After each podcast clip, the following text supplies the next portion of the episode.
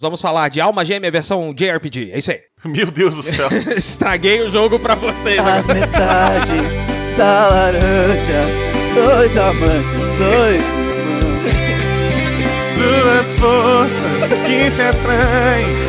Sonho lindo de viver. É isso aí. Tô morrendo de vontade de fuder. Alô, oi? Alô? Alô? Alô? Oi,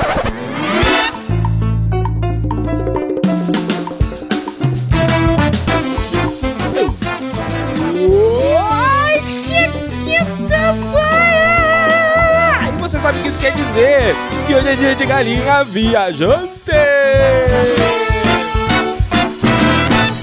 Finalmente a gente vai falar desse joguinho aqui. Bora, vamos falar hoje de Chain Deckles aí, que é um JRPG. Na verdade, tava até brincando antes da gravação, que é um Deutsche RPG, na verdade, né? Doito! E- Deutsche. Deutsche Roleplay Game. Vamos falar nessa moca. E pra falar de JRPG, a gente tem que trazer a galera que entende do assunto, correto? Se tu faz um podcast só sobre um assunto, deve gostar.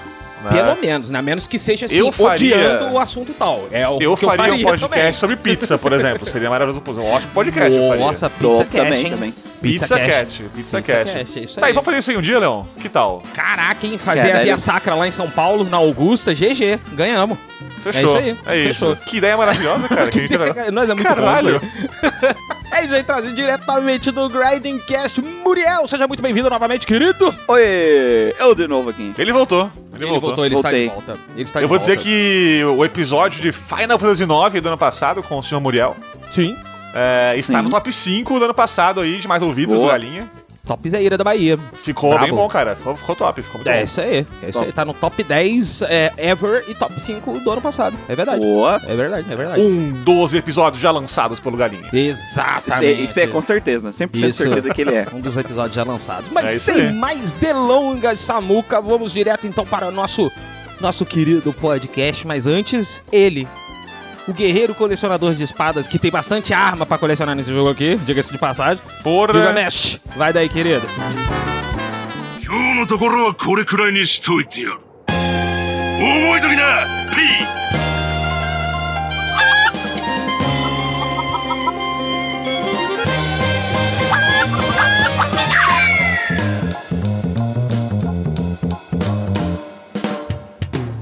Começa agora mais uma aventura da Galinha Viajante.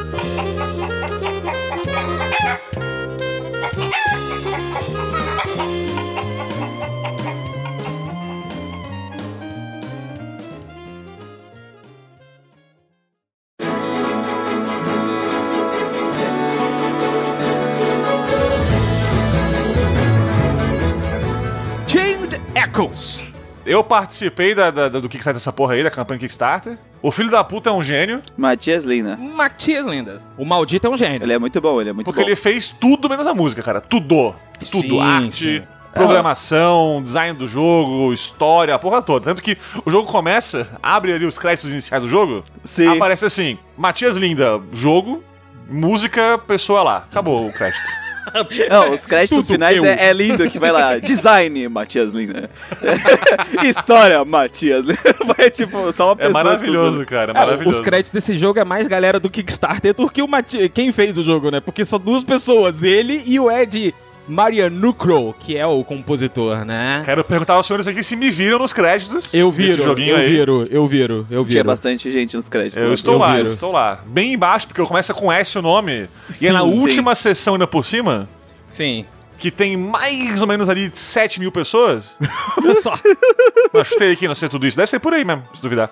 Então É. demora pra chegar eu ali, mas eu, eu me vi. Eu me vi. Tirei print, mandei no grupinho do Galinha lá e tudo. Verdade, é verdade, é verdade. E esse aí é só o developer, né? Porque foi publicado pela Deck 13 Spotlight, que é uma, uma, uma subsidiária, se a gente pode dizer assim, Uhum, né? Da Deck 13 dedicada aos indies, é. Ah, É, sabe, vo- pra- Você fã de cinema aí, sabe o que era Searchlight Pictures? Em relação à Fox antigamente aí? É mais ou né? menos isso aí, é mais É ou por menos aí, isso aí. é É por por, aí. aí. nessa vibe mesmo, isso aí.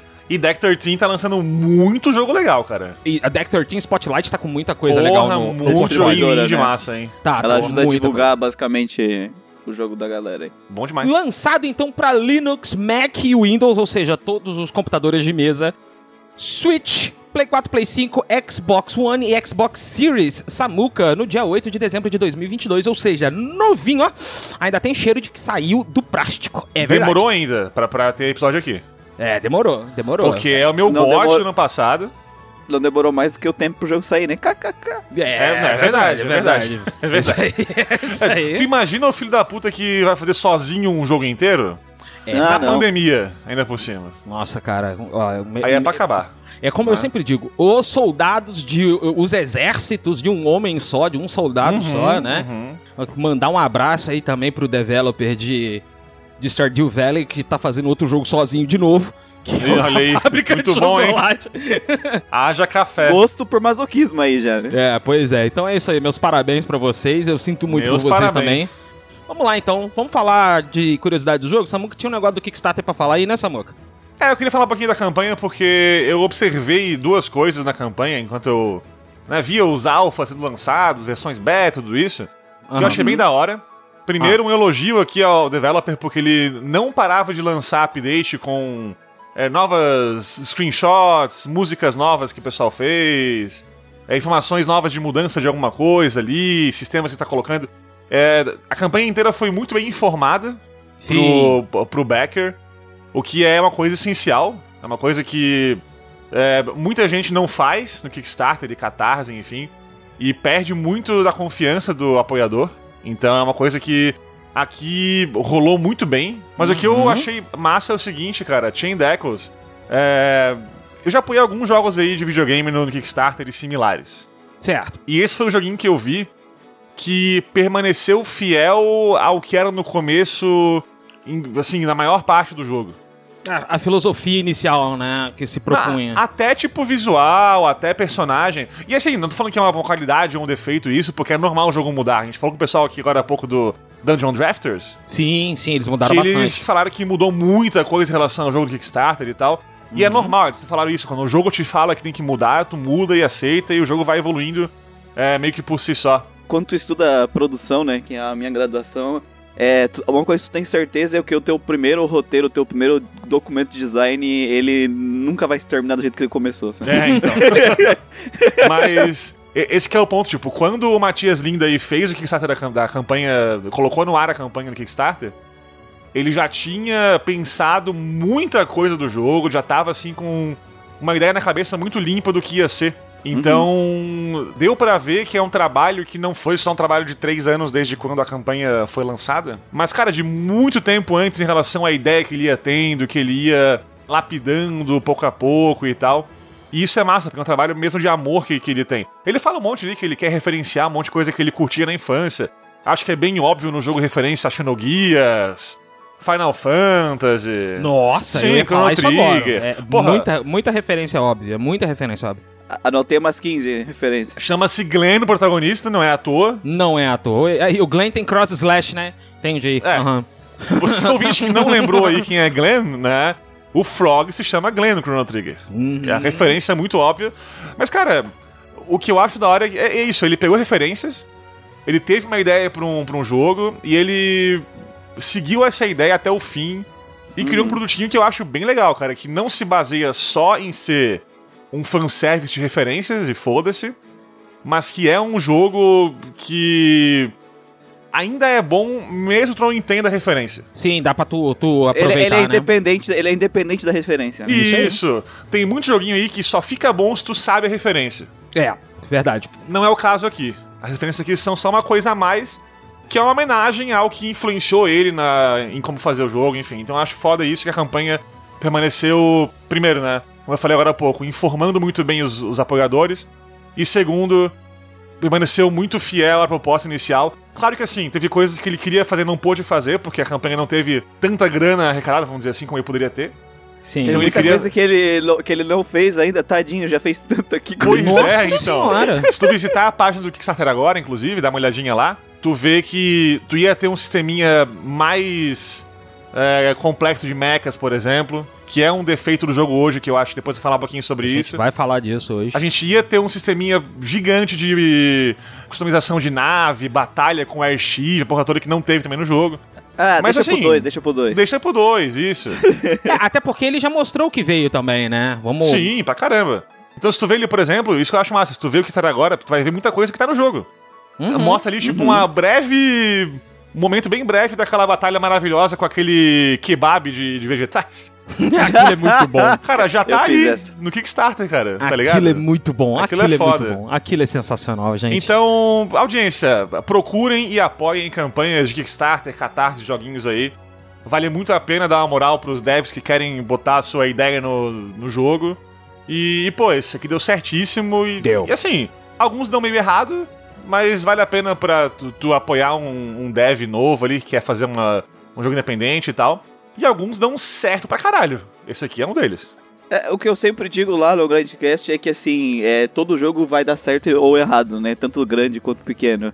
A, Isso. a- a diferença pra mim dos indies é que tem coisa que só os indies vão fazer por causa que eles não têm o risco de alto investimento que uma empresa AAA tem, então ela tem que ficar presa a certos conceitos, Uhum. né? Então tem certos conceitos de gameplay, de história que só um indie pode se arriscar em fazer, sabe? Então é um mercado pra mim que tem que ser bem mais incentivado. Sim, pra caramba. Com certeza. Aliás, eu, eu tinha na minha cabeça até hoje que o top 1 RPG indie aí, já lançado na história, era Crosscode.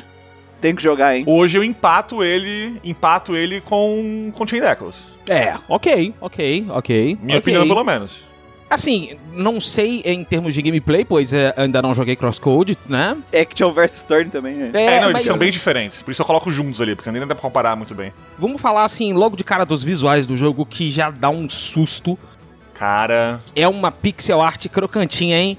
Porra, que eu vou falar pra você que é, assim, trabalhoso fazer tanto sprite super animado, inclusive, não é... Isso que é o diferencial, cara. Sabe? Não é sprite... Você vê, assim, que não tem tanto reaproveitamento. O que eu quero dizer é que um cara sozinho, mais uma vez, um cara sozinho, Isso. ele se propôs a utilizar pouquíssimas vezes o mesmo inimigo. Pouquíssimas, assim, de cabeça. E olha que eu joguei bastante do jogo, tá? Eu fechei o jogo em 60 e poucas horas, sabe? Ah. Porra, caramba, cara, é bastante coisa. O que eu mais, assim, me impactou que eu olhei, assim, da parte de artes, que eu olhei, tá, faz sentido ter demorado fucking sete anos pro cara fazer isso sozinho? Exatamente. Foi a, as cenas especiais que ele faz em, em pixel art, que é de cair o cu da bunda, assim. Sim. Sim, Ca- Caiu porra. meu cu da bunda, eu tô procurando até hoje, gente. assim, tipo, tava muito. Eu, eu bem olhava o jogo, mesmo, pô, cara. bonito, se esforçou, pô, tem as animações dos personagens em combate. é, são bem carismáticas, né? A, a Red Succubus, quando ela faz o Yai dela, né? Muito Porra, massa. foda, Nossa, foda, fenomenal. foda. É, e aí, quando dá aquela. Uma das primeiras cenas, assim, da- animada, ou aquela cena que tem os três gigantes, sabe? Nossa Nossa, senhora, a cena do Três. Gigantes, é, você falou, arrepiei aqui, velho. Você falou, eu Arrepiei arrepiei. agora também, de novo. Foi insta. Porque, foi porra, insta. é uma cutscene que ele faz em pixel art, cara. Foda pra Vai caralho. se fuder, cara. vai se fuder. Não, eu já estou me fudendo. Já estou aqui porque eu acabei de jogar e não tenho mais o que fazer no jogo, sabe? Eu tô chorando. tipo, Então joga Crosscode. Alô. Tem umas coisinhas que, eu, tipo assim, que a gente sempre pensa, pô, seria massa se tivesse, por exemplo, mais portraits dos personagens, sabe? Mas, pô, é um jogo indie que o cara fez sozinho na casa dele, sabe? Eu sei que é, É, foda, então. né, mano? é, é assim, se- é, por um lado tu quer cobrar e por outro você fica com mó dó de cobrar, né, velho? Porque, porra, novamente é um cara que fez tudo sozinho, sacou? Não é, não, é, não é como se ele não tivesse esforçado, sabe? Nos outros quesitos. Não é um jogo lazy, sabe? É uma coisa que eu acho que. Sim. Eu, ele até queria fazer, mas falta tempo no desenvolvimento, né? Porque é arte, é gameplay, é história, é diálogo. Uma, é uma das tudo. coisas que, que me chamou a atenção em relação a isso, que eu fiquei um pouquinho mordido, é a malha. Cres, né, o doguinho dela, que ela tem uma skill de transformação, e o, e o não transforma. Mas na, na Ultimate ele transforma. Eu falei, pô, será que o cara esqueceu? Não deu pra colocar? Ah, né? sim, verdade. É, aí, porra, mas, tipo, foda-se. O cara fez o jogo inteiro sozinho. Tem cena de avião caindo, tem cena de pedrinha explodindo, tem cena de robô lutando com bicho, robô lutando com robô, lutando sem robô, robô lutando com gente, gente lutando com Meu, gente, gente os- lutando os com bicho, bicho lutando com bicho. pixel art são uma sacanagem, cara. Cara, Porra. esse jogo todo é uma sacanagem em termos de. de, de E, de e que nem tu falou, art, cara, né, não é só pixel art, mas tá tudo muito animado, né? Sim, Eu sim. vou, eu vou aqui bater em muito jogo hoje que não que poderia ser melhor, tá? Vamos lá, vou começar, vou começar aqui, vou começar aqui. Por favor. Round one. Fight. Tactics Ogre Reborn do ano passado, Ah, aí, ô, ô, por exemplo, ô. Na minha cara, assim mesmo? é bem mais feio do que esse jogo aqui. Bem mais feio. Na minha cara, Tem assim lá mesmo, os que- sprites ali bem menos animados. as cores bem menos interessantes. E isso é só um exemplo aqui de vários que eu tenho aqui de, de jogo que é nesse estilo visual. E que esse aqui dá uma surra de pau mole, cara. Puta que pariu. Dificilmente vai achar um, um pixel art assim, pelo menos um JRPG Nossa, é muito recente bonito, nessa vibe, É assim, muito difícil bonito. achar. É bem Mano, a difícil achar. gente, a gente até fala que faltou isso, faltou aquilo, mas ele é um jogo muito redondo na parte artística dele. Sim, cara. demais, demais. É, ele não é um jogo que faltou coisa que acaba deixando ele ruim. Ele é muito bom e a gente sempre pensa. Porque a gente sempre tem aquele sentimento. Pô, podia ter mais, né? A gente sempre vai ter Isso, essa... é isso aí. É isso e aí, cara. assim, os visuais das áreas que tu explora, por exemplo, Uhum. não são tipo, ah, aqui é uma floresta aleatória. Ah, aqui é outra floresta aleatória diferente um pouquinho. Cara, são, são áreas muito criativas, cara. Aquela, aquela área das flores é uma Nossa, parada muito Perpétua. foda, cara. Perpétua, Caralho, isso. Perpétua é um dos lugares mais fodas desse jogo em todos os termos. Assim, É é, foda foda, é foda no, no world building, a gente vai falar mais pra frente, né? A trilha sonora daquele lugar é fantástico e o visual daquele lugar, velho, caralho. É, então não é só tipo assim, ó, ah, ele fez bonitas árvores em pixel art. Não, cara, ele fez uns negócios que não existem em pixel art. Ele inventou umas paradas muito loucas e ele consegue passar isso pelo visual muito bem, cara. É, é foda demais. Cada local ele é muito único, né? Ele é muito feito Uhum. pra aquele lugar, né? Tem a- eu gosto bastante daquela área do- onde, dos monges, né? Que tu tem, tipo, algo que parece que foi é, Sim. coberto pro... Meio que teve uma... Vamos dizer assim, uma explosão nuclear. Meio que tá tudo coberto pelo pó dessa explosão, sabe? Aham. Mas assim... E aí mudou toda a, a estrutura daquele lugar, virou aquilo por causa daquilo, sabe? É muito, Uhum. é, é muito foda. É bem massa mesmo. aqui. Eu, é, eu cuidando pra não dar, dar spoiler. é, por enquanto aqui a gente não vai dar spoiler. É, né? já deixar o bloco 1 aqui sem spoilers, mais ou menos, e o 2 daí é full spoiler, né? É, o Mas 2 assim, é... cara, é, é aquilo que eu tava falando, assim, eu não tenho muitas reclamações graves desse jogo. A maior parte das coisas que eu tenho anotado é mais tipo, pô, seria massa se tivesse mais isso aqui. É, é, é a sensação geral da, da parte visual do jogo, vou dizer. É, assim, parte visual nem tanto, né? Mas do jogo no geral é essa. Por exemplo, a quantidade de, de modelos de mecha, eu achei que faltou. Né? Eu entendo o motivo, é, é, enfim, Kickstarter, uma pessoa só, mas eu acho que podia ter um pouquinho mais, né? É, é, de repente, é, armas, armas que o- quando o personagem equipa mudar, é um detalhezinho besta, é, mas pô, seria da hora, né? Se tivesse isso, ele muda mais, só um pouquinho a paleta, só um pouquinho que eu reparei em algumas lanças da, da Len, mas mesmo assim, não sei se é tudo, e nos arcos lá do, do inútil do Rob. Mas o. o Rob é um cuzão, né? Vamos falar a verdade não, aqui. v- é, né? A gente vai falar dele mais pra frente. Everybody loves love. Cara, ele é muito bosta, mas enfim. Mas tem personagens que têm armas que, que não são exatamente visíveis nesse sentido, como por exemplo o Victor, que ele usa um sabre e o que, que daria pra ver diferente do sabre? Né? Ah, a cor da lâmina? Tá, mas aí, porra, nenhuma mudou até hoje, que eu prestei atenção. Mas eu entendo a escolha que ele fez, é, artística, de deixar o personagem igual sempre. É, né? Mais reconhecível e tal. Caracteriza o personagem, né? Não, eu acho que assim, a, a- eu gosto de manter o personagem manter o character design dele, porque o character design é pensado pra transparecer a personalidade da pessoa, né? Certo, com certeza. É, aqui, a gente falou da, de- da trilha sonora de Perpétua. É, quem mais tá usando a trilha sonora de Perpétua para meditar além de mim? Vamos lá, levanta a mão aí. Ninguém? Ninguém? Cara, que música gostosa de ouvir, cara. Eu juro pra vocês que várias vezes eu dava fast travel pra Perpétua pra quê? Pra ouvir a música.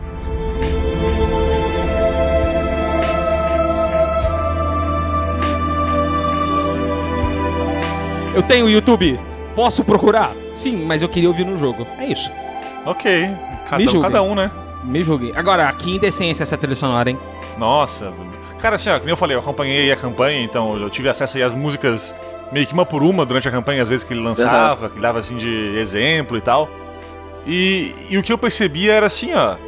Durante um ano e meio de campanha que ele foi dando músicas novas de vez em quando, nenhuma era ruim. Porra, desgraçado, erra! Você não Caralho, erra, não, da puta. desgraçado! É, então, exatamente isso. Erra, maldito, erra, maldito! E, e assim como no visual, que é muito diferente de cada área e tal, também nas músicas, cara, assim, a música ela tem um tema geral que ela segue no jogo pra ser coesa e, e ter uma, um sentido. Então não é assim uma loucura de, ah, toca EDM numa área e depois toca samba na outra. Não é assim também. Mas tem aquela música que toca na parte da, da Corrida das Tartarugas, né? Você tá lá, porra, super de boa no festival, música tranquila tocando. É não, começa que você já aposta em corrida de tartaruga, né, meu? Beleza. pô, corrida de tartaruga, você tá esperando a parada meio devagar. E aí toca isso aqui, ó.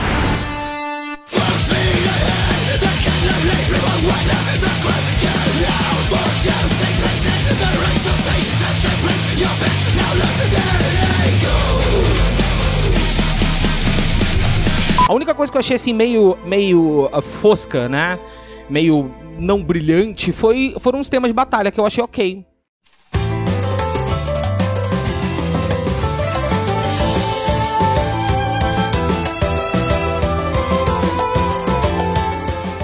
Você chega em Tormund, aquela música é um chute tão bem dado na tua cara.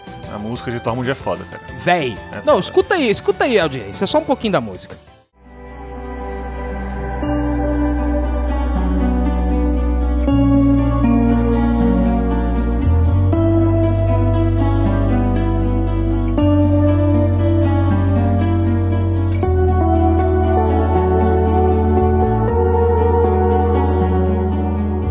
Aí tu ouve um negócio desse e, assim, bate, bate na consciência. Você fica triste, né? Pô, uma cidade que só chove. Só chove. Não faz outra coisa na cidade, além de chover e tem um rei babaca lá, né? É isso, a cidade é isso. E, Isso cara, aí. é- e a energia da música é isso, né, cara?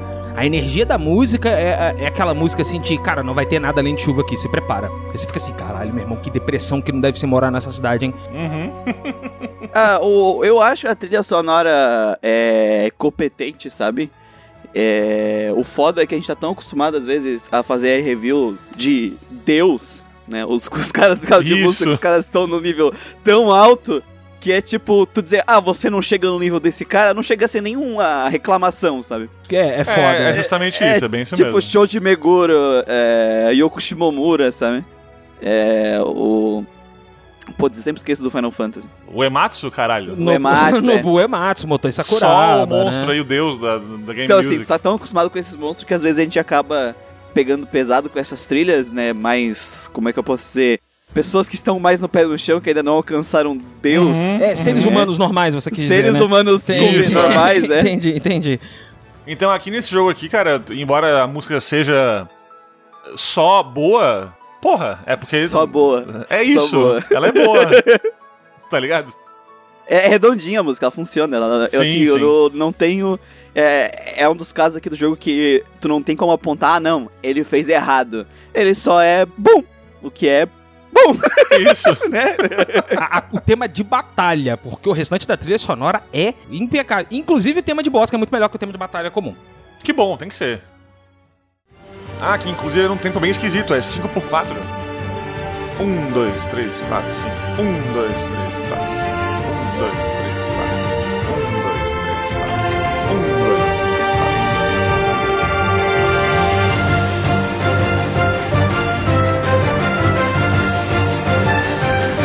Mas falar em batalha, esse é um ponto que a gente tem que falar com mais calma, porque o jogo tem escolhas interessantes em relação a- a- ao combate, a como funciona todo o sistema, aí de balanceamento do jogo, level up, enfim. Sim, sim. Porque uma coisa que o jogo faz que eu amo de paixão é que tu recupera HP e SP inteiros depois do combate. Né? Tu acabou o combate, Paz. tu se cura full e acabou. Né? E é isso aí, deu, deu um bafafá aí na, na É. comunidade reviewer. Eu sou muito fã desse sistema. Eu falei que ia bater em coisa grande aqui hoje, não falei? Bater em jogo grande. Falei, né? Vai. Vamos lá. Round two. Fight. Persona 5 é um bom jogo. Ô, louco! Ixi. E você vai. Não, pera, calma. Música de tensão, o Samuca vai falar Vou de falar. Persona 5, hein? Vai bater em Persona 5, vai lá. É um bom jogo. É. Maravilhoso. Sim, com certeza. Né? Voltando pro. Mentira. é só isso, obrigado. Mas assim, Persona 5, ele é muito facilmente quebrado quando tu recupera SP muito fácil. Acabou. sim, certo? sim, sim. Porque o sim. jogo ele é balanceado de que forma? Ele balanceia as dungeons de modo que tu precise poupar o SP pra ir mais longe, ou que tu gaste rápido e vá mais vezes. Faça mais viagens no palácio. Isso, isso aí. Aham. Foco da exploração no resource management. Exatamente. Exata Na hora que mundo. tu compra a, a porra do anelzinho lá que recupera SP por turno, tu quebrou o jogo, acabou. Primeira coisa que eu faço é fundir Persona com essa habilidade, eu juro pra você. Shin Megami Tensei também, direto, velho. E o Royal ainda te dá mais item pra recuperar SP e tal. Tanto que a minha run no Royal que eu fiz, eu me limitei a não recuperar SP desses modos, assim, de equipamento e tal, porque. Ou habilidade de persona. Porque eu acho que fica muito absurdo o, o desequilíbrio. Porque assim. Em jogos que tu não tem como recuperar o SP ou o HP de um automático depois do combate, né? Que é a maioria dos jogos que a gente conhece aí. Ou a pessoa balanceia o jogo pra que tu não precise usar a- tudo em cada combate. E daí se tu usar, tu atropela os monstros. Sim. Ou o jogo balanceia pra tu poder usar tudo. E se tu tentar poupar, tu se fudeu. Sim, sim, Uhum. ok. E aí tem poucos jogos que fazem esse sistema de modo competente. É bem raro. É raro, é raro mesmo. É muito raro. E eu acho que é mais fácil, me parece de fora, que nunca fiz um jogo pra saber. Me parece mais fácil balancear um jogo quando tu recupera o teu, o teu HP SP inteiro em cada combate. Porque daí tu Não, sabe, o, É. o jo- o jogador vai ter esse recurso X Sim. no combate. Acabou. É isso. É que tu balanceia por alto, né? Você balanceia em cima. Isso, exatamente. Quando tu tem isso, tu pode, em cada combate, usar magia pra caralho, usar tudo que tu tem pra fazer ali. Que a gente gosta de fazer isso. Pô, a gente upou o personagem pra caramba, tá com golpes legais de usar, bonitos e tal. Aí no combate tu vai lá bater com a espadinha. Dez vezes. É chato, né? Sim. Aqui tu pode usar o que tu tem. Então eu gosto muito. Tem jogos aí que fazem meio que isso, tipo Golden Sun, por exemplo, lá que recupera SP é, quando tu anda durante o mundo, né? Então ele te... É, mas se jogou Golden Sun, tu precisa do, do SP pra Isso, interagir é. com o cenário, né? Isso, Uhum. também, também tem essa. Mas ele tem essa, vamos dizer assim, esse, esse meio termo ali. Uhum. Mas, que nem eu falei, cara, jogos grandes que fazem isso são muito raros. E, pô, o balanceamento é uma coisa que é complicada de fazer. É uma coisa que é, que é, que é tensa e que faz diferença pra caramba. Né? É, o, a coisa que, eu, que a gente vem estudando lá no Grandcast nesses anos todos é porque teve muito. Tem muito essa mania de as pessoas não gostarem de RPG por turno. Porque os, tinham problemas nos RPGs turnos nos anos 90. E o problema tá no balanceio. Sim, é, no quanto sim, eles sim. são mal balanceados. E nesses jogos que pensam em criar um resource management, né? De tu ter um recurso limitado pra te explorar a dungeon e não ter esse problema de ah, é, tu vai quebrar o jogo com um monte de item. É, ou tu vai ficar só batendo pra economizar MP pra chegar até o final. O único jogo assim que conseguiu ter um equilíbrio bom dessa coisa, desse, nesses 41 jogos que a gente jogou no Grandcast foi o Lunar do PlayStation Lunar 1. é muito bom, cara. Porra, Lunar jogaço. A vantagem desse sistema, que eu tô vendo que vários indies estão pegando pra aplicar, né? Até o Samuka me lembrou que o Final Fantasy XIII também tinha esse sistema, né? Uhum, É, é, mas eu vi muito dos indies, o próprio Cosmic Star Heroine. Arafel é assim. Aquele da, da Sailor Moon lá também, o novo, do, do, do Zeboid lá. Eu esqueci do Zeboid. Porque eu o desenvolvedor sempre tem 100% de controle do teu recurso. Então ele pode equilibrar cada ah, combate para ser o mais estratégico possível, porque ele sabe que tu vai ter os recursos suficiente para lidar com aquele desafio. É como se toda batalha tu começasse um jogo de xadrez do zero, com Uhum. todas as peças, sabe? Uhum. Então o jogador, o, o desenvolvedor tem essa vantagem. O único problema que normalmente pode acontecer é a dungeon acabar ficando chata por não ter nada, né? Hum, Aqui não é o caso aqui. Mas eu, eu gosto muito desse sistema. Eu não acho que substitui o outro. Eu acho que cada um tem suas vantagens, se bem equilibrados. Mas eu acredito que pra equilibrar e criar um gameplay mais interessante em pouco tempo de produção, esse sistema aqui tem muita vantagem. sabe? É, é- é muito importante quando faz esse tipo de balanceamento por alto, é, me arriscando a parecer entendedor de coisa que eu não sou, mas é porque é, é- é- é muito mais fácil quando você peca pelo excesso você tem que podar do que você. É, quando é pouco você tem que aumentar. Sabe? É um caminho muito sem volta. É muito mais difícil você é, ficar nerfando as coisas desse gênero do que você bufar as coisas. Uma vez, aqui nesse podcast mesmo, eu citei o Architect of Games, o vídeo que ele fala sobre balanceamento, que, é- que ele fala como é mais importante você balancear pra cima. E também dei a sugestão da galera assistir o Korea Games, que é o coreano lá que faz vídeo de fighting games, falando exatamente da mesma coisa. Como é muito melhor você balancear pra cima, se ti- tiver alguma coisa desnivelada, que você suba o que tá fraco ao invés de você baixar o que tá forte. E o que ele faz aqui, né, o que o Matias faz no jogo é absurdo. É absurdo. Dá pra quebrar o jogo? Lógico que dá. A guilda dos combeiros safados ficou maluca nesse jogo? Ficou. Ficou doida. Ficou assim. Você tinha que ver, Samu, você tinha que ver ali como é que ficou o saguão de entrada da guilda, cara. Hum, tá- Tá todo mundo perdido. Várias cienas com AG50. Então, o quê? O que era crítico na, na piscada dela, meu filho. Ela piscou o olho, pá, dava um crítico na tela. É verdade, cara, é verdade. Eu fiz isso, eu tô nem aí. Mas o ponto é que você, você nivela por cima, sabe? E isso é muito importante. Isso é muito importante. E o jogo te dá tanta ferramenta pra você fazer isso que chega algumas que você não usa. E assim, É não foda. é que o joguinho aqui ele é balanceado pra caramba, nossa, é perfeito nisso, porque não é. Não, não é. Não Perfeito é. ele não é. Mas eu O- achei ele bem balanceado na média, sabe? É, ele é bem, bem bom na média ali. Uma coisa que podia mudar é a agilidade é OP pra caralho nesse jogo. Amém. Porque Agilidade, se tu tem agilidade. agilidade, agilidade, Agilidade, é. mais alta, tu vai ter muito mais turnos com o inimigo. Vai ser OP pra caramba. A minha rede sucubus atirar- atacando três vezes por É. turno com 75% de chance É de muito crítico. escroto. A Siena com age alta, com buff de age em si mesma. Fica muito OP, muito OP. Ela ainda põe, ainda põe aquele buffzinho de esquiva dela, que ela vai esquivar com certeza. Isso. E aquela passiva que ela ganha outro buff de esquiva se ela esquivar uma vez. Muito bom. Aí ela fica Mas esquivando assim, pra sempre. na média Senhora, tá velho. bem legalzinho. Tá. E assim, isso que desbalanceia, que quebra um pouco, é no late, late game. Sim, Porque sim, durante sim. o jogo como um todo, o jogo é bem balançadinho sim, não tem nada muito OP que tu, nossa, isso aqui é quebrado demais, olha que bosta, né? E assim, querendo ou não, é um jogo single player. Então, Uhum. no late, late game, se tu quebrar o sisteminha lá porque tu foi inteligente, é positivo isso, na real. Sim. Então, Sim. se tu fez uma build quebradíssima pra Siena, com age muito alta e tal, e tu atropelou o boss secreto, parabéns. Foi legal. É, o, o problema nesse caso aí agora é de equilíbrio é aquilo. Se eu considerar que o jogador tem que quebrar o jogo pra passar os boss, um monte de gente vai trancar nos boss. Vai. Sim, Sim, sim. exatamente, exatamente. Por isso que é interessante tu ter os modos de, de dificuldade baseado, que eu sempre falo, né, que pra mim o modo de dificuldade sempre baseado na experiência do teu usuário, né?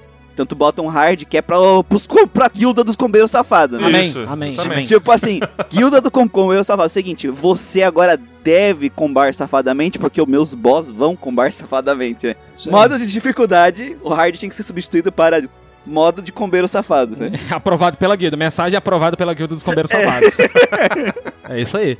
É exatamente isso. Mas vou falar uma coisa para vocês, uma coisa que eu amei no balanceamento desse jogo. Hum, Buffs e debuffs são mais necessários do que nunca. Obrigado, senhor.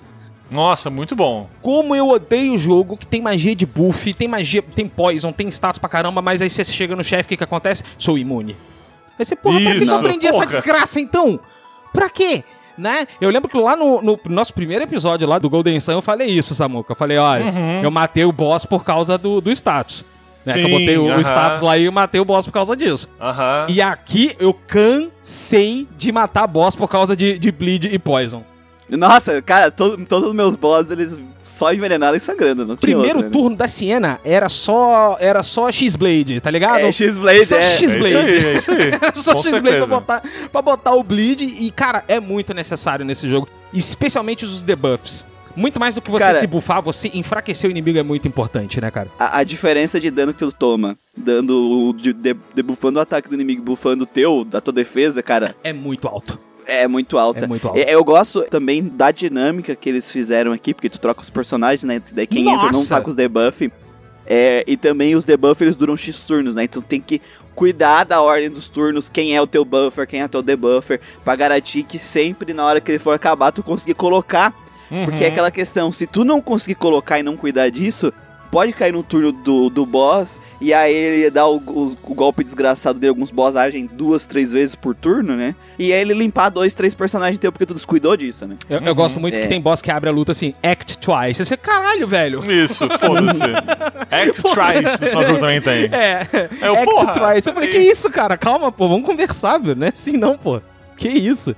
E também tem aqueles buffzinhos de elemental pra arma, que também são muito bons. São, muito são. bom, muito forte. E os status que aumentam o dano elemental, né? Dry, wet, oil. Nossa, o combinho de oil com fogo nos mechas é muito forte, muito bom. No começo do jogo também, tu, eu usei bastante esse. Muito, Nossa, muito bom.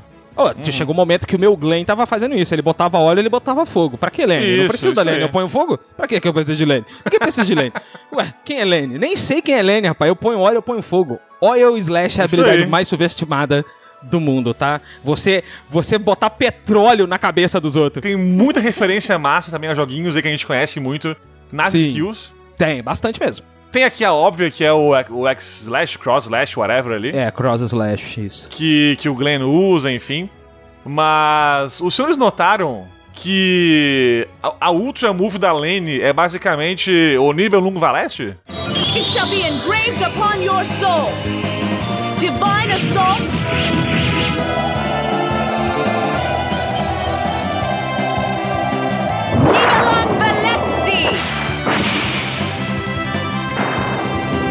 Is your fate. É, claro, Sim, você está lógico. falando que... o- ah, e, e toda hora que eu usava, eu gritava Nibelung Veleste em com quem casa. você acha que está falando? É, então, pois é. É muito bom, cara. Então, porra, o jogo é cheio de referência muito massa. E, e de novo, é referência que, se tu não perceber, foda-se. Mas, cara, quando eu vi esse ult pela primeira vez, eu fiquei assim, caralho, ele fez isso mesmo? Filho da puta, ele fez Sim, isso ele mesmo. fez, ele Tinha fez, roubado. ele foi lá. A espada, bom, cara. a, a espadona do, do Killian, o, o zoom out na montanha, só aquela lâmpada Aham. shui, subindo. o castelinho do Eagle. Muito bom, cara. Cara, é, tem, assim, os Ultra Moves, eles são todos muito bacanas. O deta Gente, o Tonk usando a tela branca do Akuma. Véi. o Ultra... Não, e o Baratrato usando a porra do ataque do Marvel vs Capcom, do Cara, Iron Man. Cara, eu- Sim, Per- sim. Iron Man não, perdão, Iron Man não, da War Machine, na verdade. do War Machine, o, o Batraz usando Proton o, o, Cannon. o, o Proton também back, usando o Isso aí. Proton Cannon, cara. Proton Cannon, cara. Quando eu vi, eu também fiquei tipo, caralho. Here's my Sunday bet. Marvelous. Pô, na hora que eu peguei o Tonka, eu falei assim, eu quero ver o Ultra Move dele, deve ser mó legal, né? Porque ele é, pô, Blue Mage, Blue Mage sempre tem umas, né? Tom que é, Ah, Tom que Kina é meu casal, né? né? Aí ele fazendo os negócios lá de... Cara, na hora que a tela fica branca, você só... Aí eu falei, não é possível. Não é possível. 23 hits contados, cara. Igual a tela branca da Kuma. É maravilhoso, Filha da pu-. É sensacional, é sensacional. E aquilo, né? Uma referência que se tu não pega, de boa, né? Também não tem Foda-se, é, você consegue passar por ela numa boa. Mas assim, eu falei dos Ultra Moves, cara. Como é que vocês se sentiram em relação ao Ultra Move no jogo, pessoal?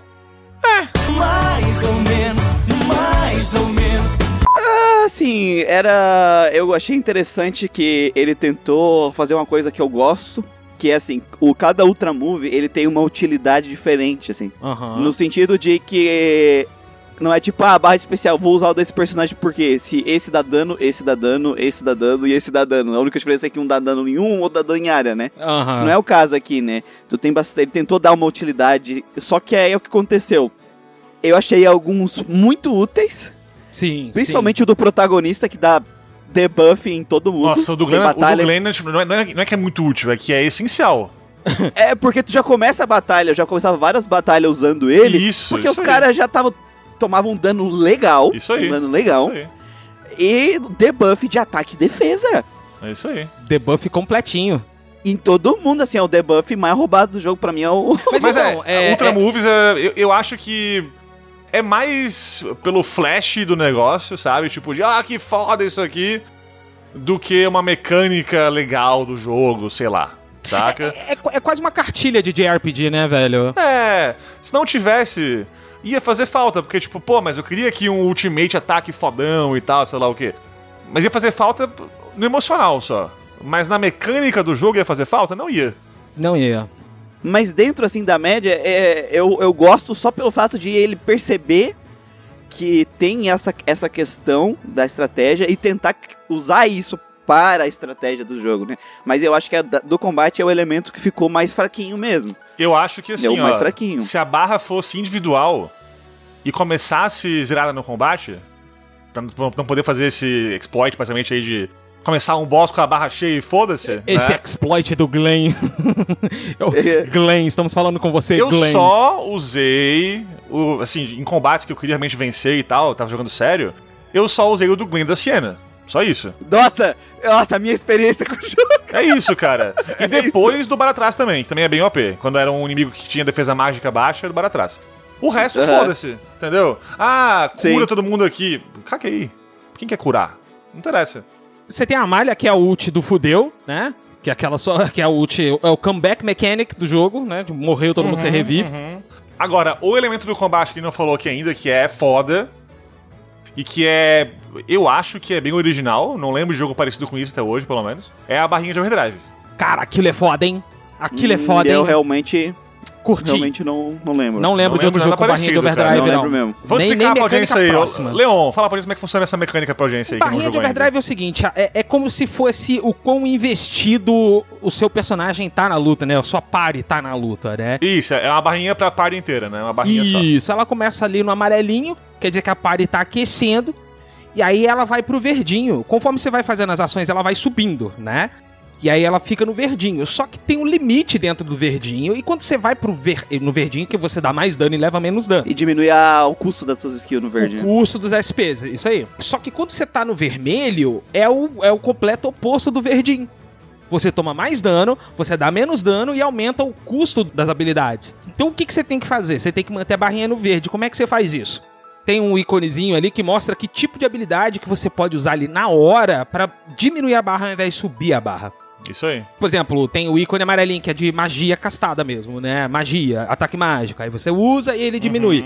E você tem quatro turnos pra usar antes daquilo trocar. Tu tem mais duas formas de tu baixar a tua barra. Baixa um pouquinho menos, mas também baixa, que é trocar de personagem Isso, isso, isso. e isso. defender. E defender, isso aí. baixa. Isso aí. E quando tu toma dano do inimigo, a barra sobe pra, pra É também, né? verdade, é Ela verdade. sobe em direção a- ao, ao vermelho, né? É. Ou seja, se o inimigo te bater muito, tu vai.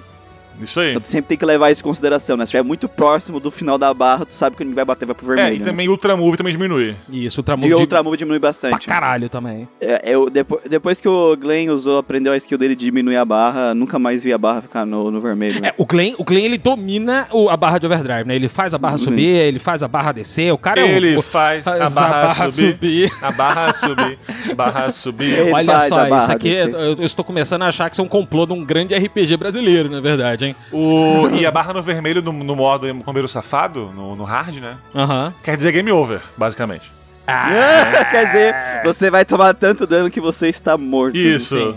Chegou o turno do boss, no vermelho você morreu, parabéns. Você, você É está isso. mortinho. ponto É isso. com. Então a coisa mais essencial do combate é tu manipular essa barra. Por Uhum. isso, é aqueles bosses que deixam a barra embaralhada, por exemplo. Nossa, e a batalha de robô que o cara faz isso, que é pior ainda, que do robô, cara, nossa! O overdrive do robô ainda é mais difícil ainda, que você tem que ficar trocando a marcha do robô, né? A aí a marcha. marcha sobe, a marcha desce, aí de repente vem um, um chefe filha da puta e fala assim, não, eu vou embaralhar a barra aqui pra você, tá? Isso. E aí você vai se fuder. Aí você se fode. É isso aí, basicamente Isso aí. é isso que Game ele over. faz. Joga de É, novo.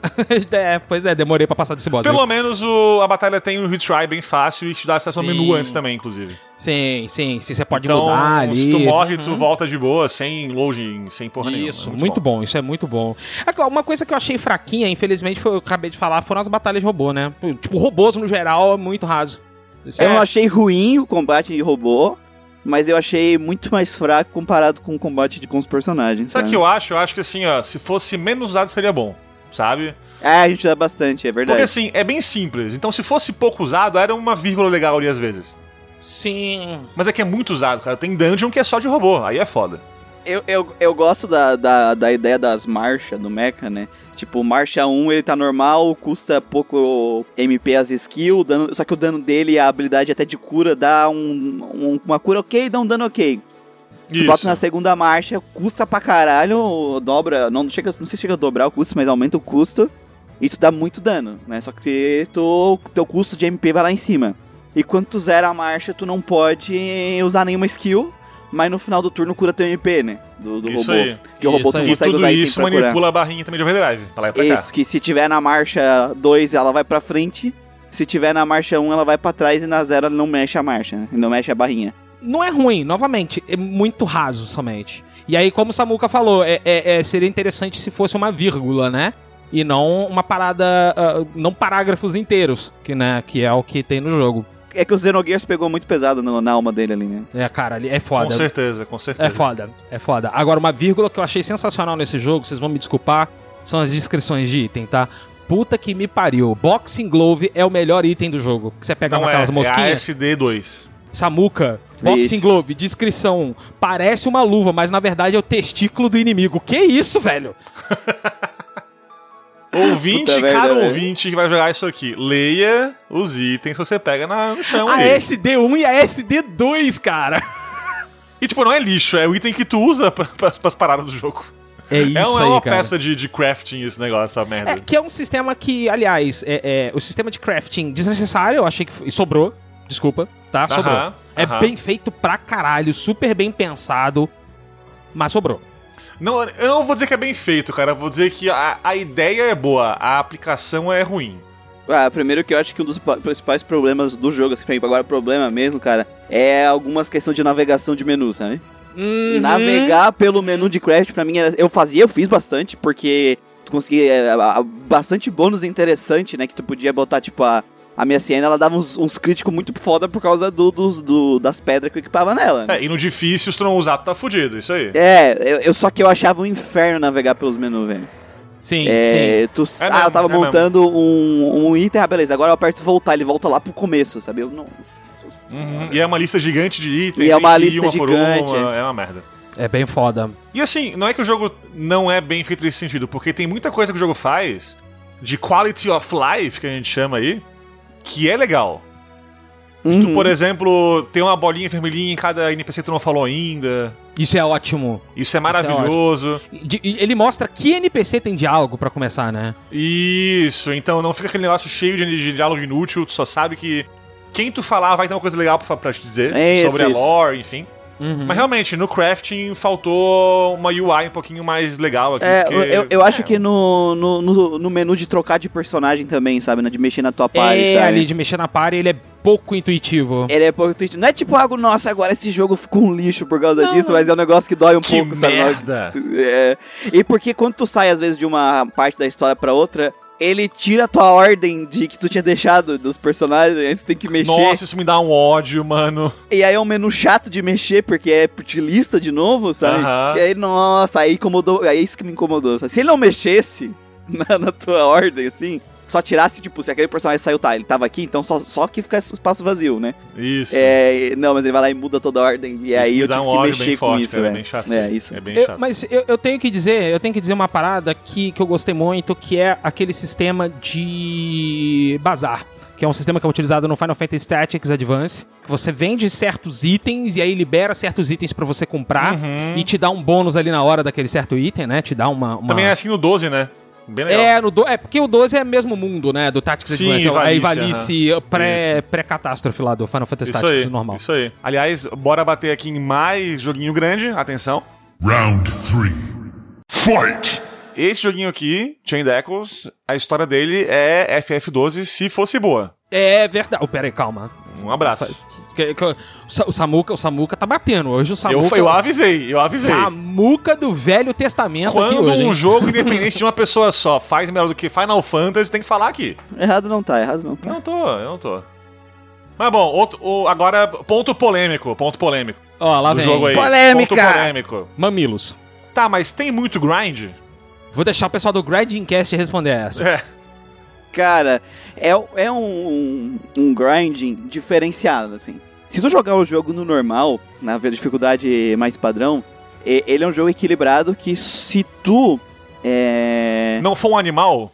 não for... É, tipo assim, se tu seguir a- o que ele te dá de recurso, tu fazer o craft e tu entender as mecânicas do jogo, tu consegue passar. Tu Justo. vai ter uma dificuldade um pouquinho maior, porque tu vai estar mais fraco, mas tu consegue passar. Só que o grind dele tá vinculado ao quê? Ele não tá vinculado a tu ficar enfrentando repetidamente os inimigos, em sim, em fazer a side quest, enfrentar os inimigos secretos, que eles te entregam a, o, o, o- ponto lá pra te comprar skill, que também aumenta os status, né? Isso aí. É, então ele já é todo equilibrado, tá? Pra, pra ele funcionar no normal. Só que eu gostei muito porque, assim, ele tá vinculado a elementos de, de side quest e coisas. E esses elementos são tão interessantes, tão bem aplicados dentro do mundo, que até uma pessoa que nem eu, que raramente tem saco pra fazer side quest, fiz 70% da, da, da parte extra do jogo, sabe? Uhum, uhum. E- então ele é, um, é uma forma de grind que a gente vê muito, por exemplo, em jogo ocidental, que fazer side quest da XP, sabe? Isso é, isso é bacana. Isso é bem bacana. Do que um sistema que tu ficar enfrentando toda vez o mesmo bicho de novo, de novo, de novo. Nesse caso aqui, inclusive, tipo, tu não tem a escolha de, ah, eu prefiro enfrentar o bicho mil vezes. Não. Porque o level up teu ocorre por milestones, a gente chama, né? Que é momentos do jogo que te dão ali uma estrelinha a mais, Isso. que daí tu sabe o nível e tu ganha uma skill nova, enfim. É, trouxe do RPG de mesa, vamos falar. Porque, assim, É, isso que eu ia não falar, tem é- mestre é- que é- calcula XP, né? Isso é mentira. Não tem, não tem. Não, não, não, não, não. Leon, não revela isso, O Leon. mestre chega lá e olha no final da, da mesa do dia. Ó, tu ganhou tanto. É, chega assim, ó, eu vou te dar 300 XP. Tem muito menos, mas foda-se, é isso aí. Ah, level ali, falta pra upar 250. Pato ganhou 260. Upou ou não upou? Vê aí. Vê- Você finge, É. né? Finge que fez a conta certinha Vê se ali, tu né? upou aí, vê se tu upou aí. O cara fala, uh, upei muito pouco, que sorte. Eu, pois é, que sorte, Pois né? é, né? Que diria? sorte, é. rapaz. Veja só você. bah, quem diria? Quem, Quem diria? Mas é isso, né? Tu, tu tem, tu tem, tipo, mo- momentos do jogo que, que tu ganha ali estrelinhas, le- level ups. Quase sempre são bosses, né? É bem comum que seja isso. Que brilha com estrelinha, inclusive, na tela mesmo. Tlim, brilha. Uhum. Então, o entre aspas grind não existe. Porque tu não, Não. pode, nem se tu quiser, enfrentar mil macaquinhos whatevers na floresta pra upar o nível. Não tem como. Porém, o jogo pega um sisteminha aqui do FF6 e vários também parecidos com isso. De tu upar tuas habilidades. Com um AP, que daí sim vem de grind mais tradicional. Então tem esse equilíbrio, eu acho massa isso, que tu tem. Mas não precisa também. Não precisa, mas tem, essa, tem uma evolução que acontece por milestones, por momentos do jogo específicos, né? Que tu não tem como controlar isso.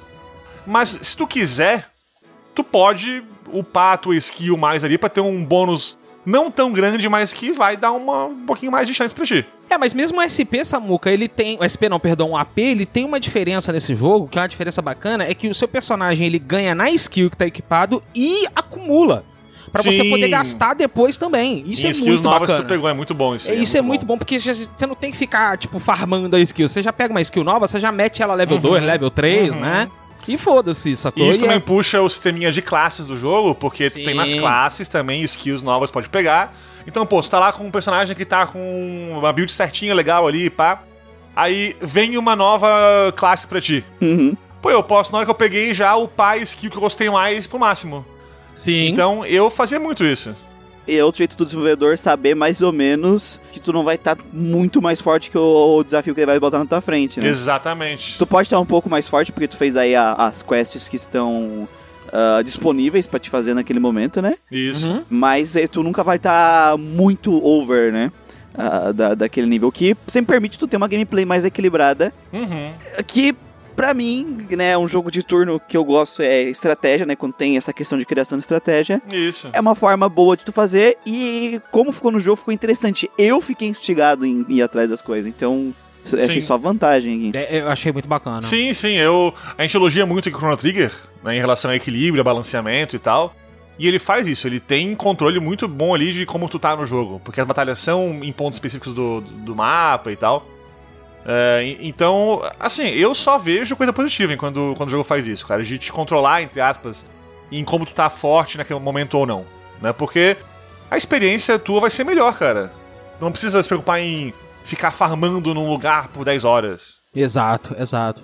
Tem poucos RPGs que fazem isso, né? Eu acho que de cabeça, sim, que eu consigo lembrar também de, de empresa maior, assim. O Trails, e- ele tem um sistema de controle de XP. Ele não te deixa ficar muito overlevel, que o Sim. Suicoden também tem. É o mesmo Amém. sistema, né? Que te permite, se tu quiser ficar um pouco mais forte, tu consegue, mas ele, se tu tiver muito fraco, ele te puxa, né? ele te puxa pra cima. Então é aquela coisa do desenvolvedor conseguir equilibrar o jogo dele pro combate ser interessante, né? Pra não quebrar o combate do jogo. Isso aí. É isso aí. E, vamos, e, e vou, vou ser muito honesto com vocês que eu sou a- o maior conhecedor, né, do francês cadelinha, de classes, sistema de classes do, do, do Brasil, que do mundo, que da minha rua. E, cara, eu, o sistema de classes é muito bom porque não tem classe inútil. É um sistema de classe engraçado, porque na real é um sistema de subclasses. Na prática é isso. É isso aí, né? É isso aí. O Glenn, ele é um guerreiro, ponto. Sim. Ele bate com espada e acabou e tal. Aí tu pode colocar uma subclasse nele que é de, por exemplo, clérigo, pra ele ter uma curinha a mais. Então nunca vai ter um Glenn no teu grupo ali, full mago, motherfucker. Não tem, não tem como. Não tem. Uhum. Mas, de novo, é bom isso, porque tu vai ter cada membro da party com o, o seu kit de skills muito único e muito dele. E, e tu pode ter uma certa. um certo controle sobre isso como tu quiser. Então, de novo, é um meio termo muito bom aqui. É, é um sisteminha bem, bem da hora que eu, eu gostei, cara. Eu usei bastante, eu troquei muita classe de um pro outro. Eu fiquei variando bastante. Tinha boss que usava classe X no membro tal da party que era melhor. Então ele me fez pensar nas classes, não só colocar uma e, e foda-se. O, o que eu gosto desse sistema aí é que ele faz uma coisa que eu gosto muito, que é permitir pro jogador ter um nível de customização, só que sem remover a individualidade de cada um dos personagens. Isso é bem bacana. O, o sistema de job secundário, assim, de classe secundária, ele é bem simples e raso, assim, né? As classes são bem... Elas têm tantas skills e é isso aí, né? Sim. Não, não tenho muito customização dentro de cada classe, né? Mas funciona legal. O jogo é independente delas, né? Porque como ela é um, é um elemento extra, que tu tem que correr atrás e ficar procurando estátua, passando por passagem secreta e os caralho a quatro. E é bem escondido, inclusive. Sim. É, tem várias que são super bem escondidas. Então o jogo ele não te exige muito fazer isso, mas é um elemento que é um extra pra mim da gameplay, Uhum. que é uma forma de customização que tá ligada com uma coisa da exploração. Então é uma coisa que eu gosto do jogo faz que ele interliga as coisas. Eu até acho que poderia ser mais interessante essa customização, mas tá bem feitinho. Eu não, não vi problema com ela. Na verdade, eu até achei interessante. Entrega bem, entrega bem. Entrega bem, é isso aí.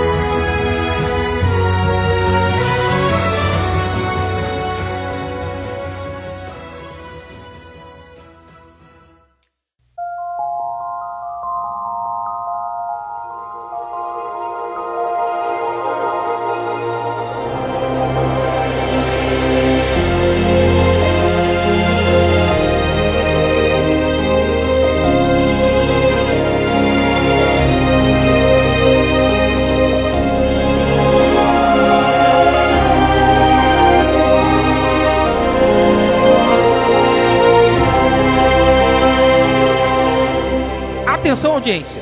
Atenção. Ministério da Combagem Safada adverte.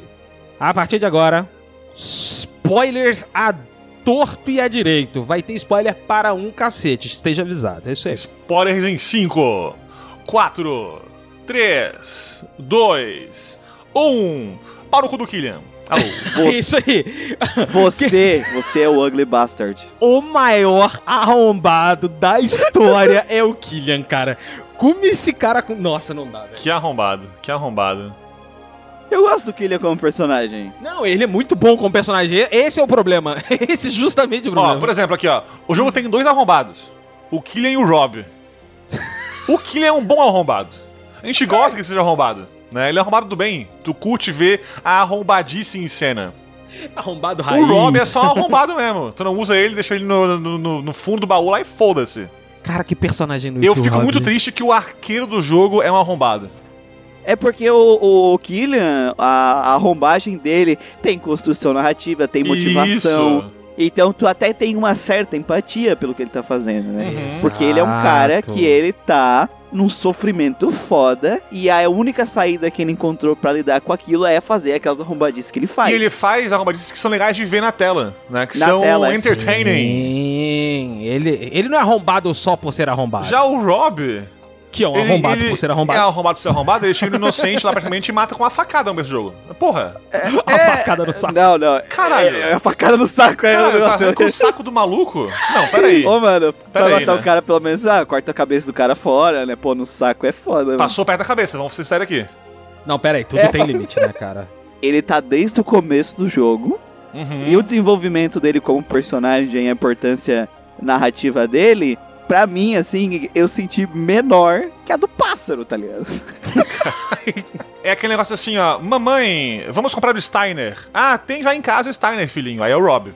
É, é Nossa. isso aí, é isso aí. É isso. É, o, acho É que o isso. Rob, cara, o Rob é um dos personagens, assim... Tem aquela é- cena massa que ele tranca a, a- a casa. né? Viram isso aí? Não vi, não lembro. Comendo que Rob. Comendo que Rob. Comendo que Rob. Ai, cara, meu Deus. Nossa senhora. Caralho, Samuca, tá difícil, hein, amigo? Até vai estar a, a, a, a risada do Chaves aqui. risada da galera se afogando. Cara, olha, é. Killian e Robin, né? Mas vamos, vamos, vamos, vamos falar aqui. É, a história, cara, assim, é, em termos de narrativa, eu achei que o, o Chain Deckles, ele é uma pessoa fazendo uma maratona, sabe? Começa cheio de gás e no final tá. tá cansado! Mas ele entrega e consegue terminar a maratona, sacou? Eu me senti assim, no começo da história até o fim, pra mim foi isso. Lógico que tem momentos ali da história que é um soco na tua consciência. Principalmente os plot twists desse jogo, assim. Matias Linda, você que tá ouvindo esse podcast aqui, Matias Linda, Que plot twists, hein? Excelentes plot twists. Excelentes. Principalmente ali, aquela parte das florzinhas cantando, que aquela coisa ali me deu arrepios quando eu joguei a primeira vez, cara. Arlete, né, a guriazinha ali, aí, aí ela... Porra, aquilo ali é muito É, sinistro, toda, cara. essa, toda essa parte é bem da hora, cara. É bem foda. Caraca, É bem velho. foda. O- É aquela O parte conceito das pesada. almas ali e tal. É. Vamos lá, porque eu, eu acho massa isso. Eu, eu não sei vocês, eu quis jogar o jogo até o final com mais interesse, não na história, mas na lore do mundo. Eu também. Cara, É um mundo muito bem construído. todo, todo o conceito das almas serem limitadas, e quanto mais gente viva tem, menos alma tem em cada um. Isso é muito foda, cara. Isso é muito foda. E é essa, e essa é essa energia que prende Satanás, né? É isso, é basicamente isso. Quanto mais gente nascendo, mais Satanás tá solto. E aí o- os, os deuses do, de RPG, tu tem que bater neles. Eles dão um reset na humanidade pra garantir que esse, essa energia sempre vai estar forte o suficiente pra manter o Satanás lá. né? isso Então, aí, isso aí. É bem E interessante. daí o filho da puta lá na, naquela paradinha, naquela, naquela pousada, ele faz experimentos, bota alma em flores e tal. E daí eu, que nem todo mundo eu acho, né? Quando não sabia disso aí ainda, passei pela florzinha lá e fiquei tipo, olha que legal, as florzinhas fazendo barulhinho. Uh, barulhinho. Sai um brilhozinho azul ali, não sei o quê. E daí eram seres humanos em forma de flores que tu matou quando tu passou por cima. Parabéns. Sim, caralho, que pesado. Muito pesado, cara. Muito pesado, cara. Puta que pariu. E o filho da puta põe a flor num lugar que não tem como você desviar dela. Na caverna antes. Uhum, no arrombado, arrombado. Outro arrombado isso aí. Outro arrombado isso Você não dá pra desviar. Você, uh, aí você, ih, que legal, e você volta. Uh, aí você vai de novo. Uh. Eu passei, eu passei em todas as flores, velho. Eu também, duas vezes até se fosse possível. O- Matias Linda é muito fã de Fullmetal Alchemist. Certeza absoluta. Nossa, total. Quanta, quanta referência a Fullmetal não preciso nem Alchemist falar do. Vamos depois falar um pouquinho do Baratrás aí em breve. Que é maravilhoso a história dele. É, Batraz Elric, né? Aham. Isso, é. é Entendi. o, o, o Baratrás é, é Fullmetal melhor, basicamente. Sim. E mais triste. Cara, eu, eu me surpreendi com a do Baratrás, porque, tipo, eu achei, ah, já saquei qual vai ser, né? Isso, eu ah, também. vai ser, vai, vai morrer o filhinho ali, ah, beleza. E aí caçocão na minha cara, sabe? Cara, é foda, Foi- foi é foda. foda. Vamos falar aqui, vamos, vamos falar e foda-se, vamos lá. O que acontece? O Baratraz, tu conhece ele, ele tem um corpo de lagarto ali. Só que pernas e braços são armaduras que ele usa ali que não são corpo. Sim. E, e tem um conceito massa na história que é muito louco, que o jogo não explora muito do, assim, os porquês e tal. Ficou, ficou por dois, ficou por dois. Ficou pro dois, justamente. Certeza que tem a ver com o Satanás. Sim, com certeza. Que aparece um, um demoninho com máscara, filho da puta, às vezes, quando uma pessoa vai morrer, mas ela tem um desejo muito forte por alguma coisa.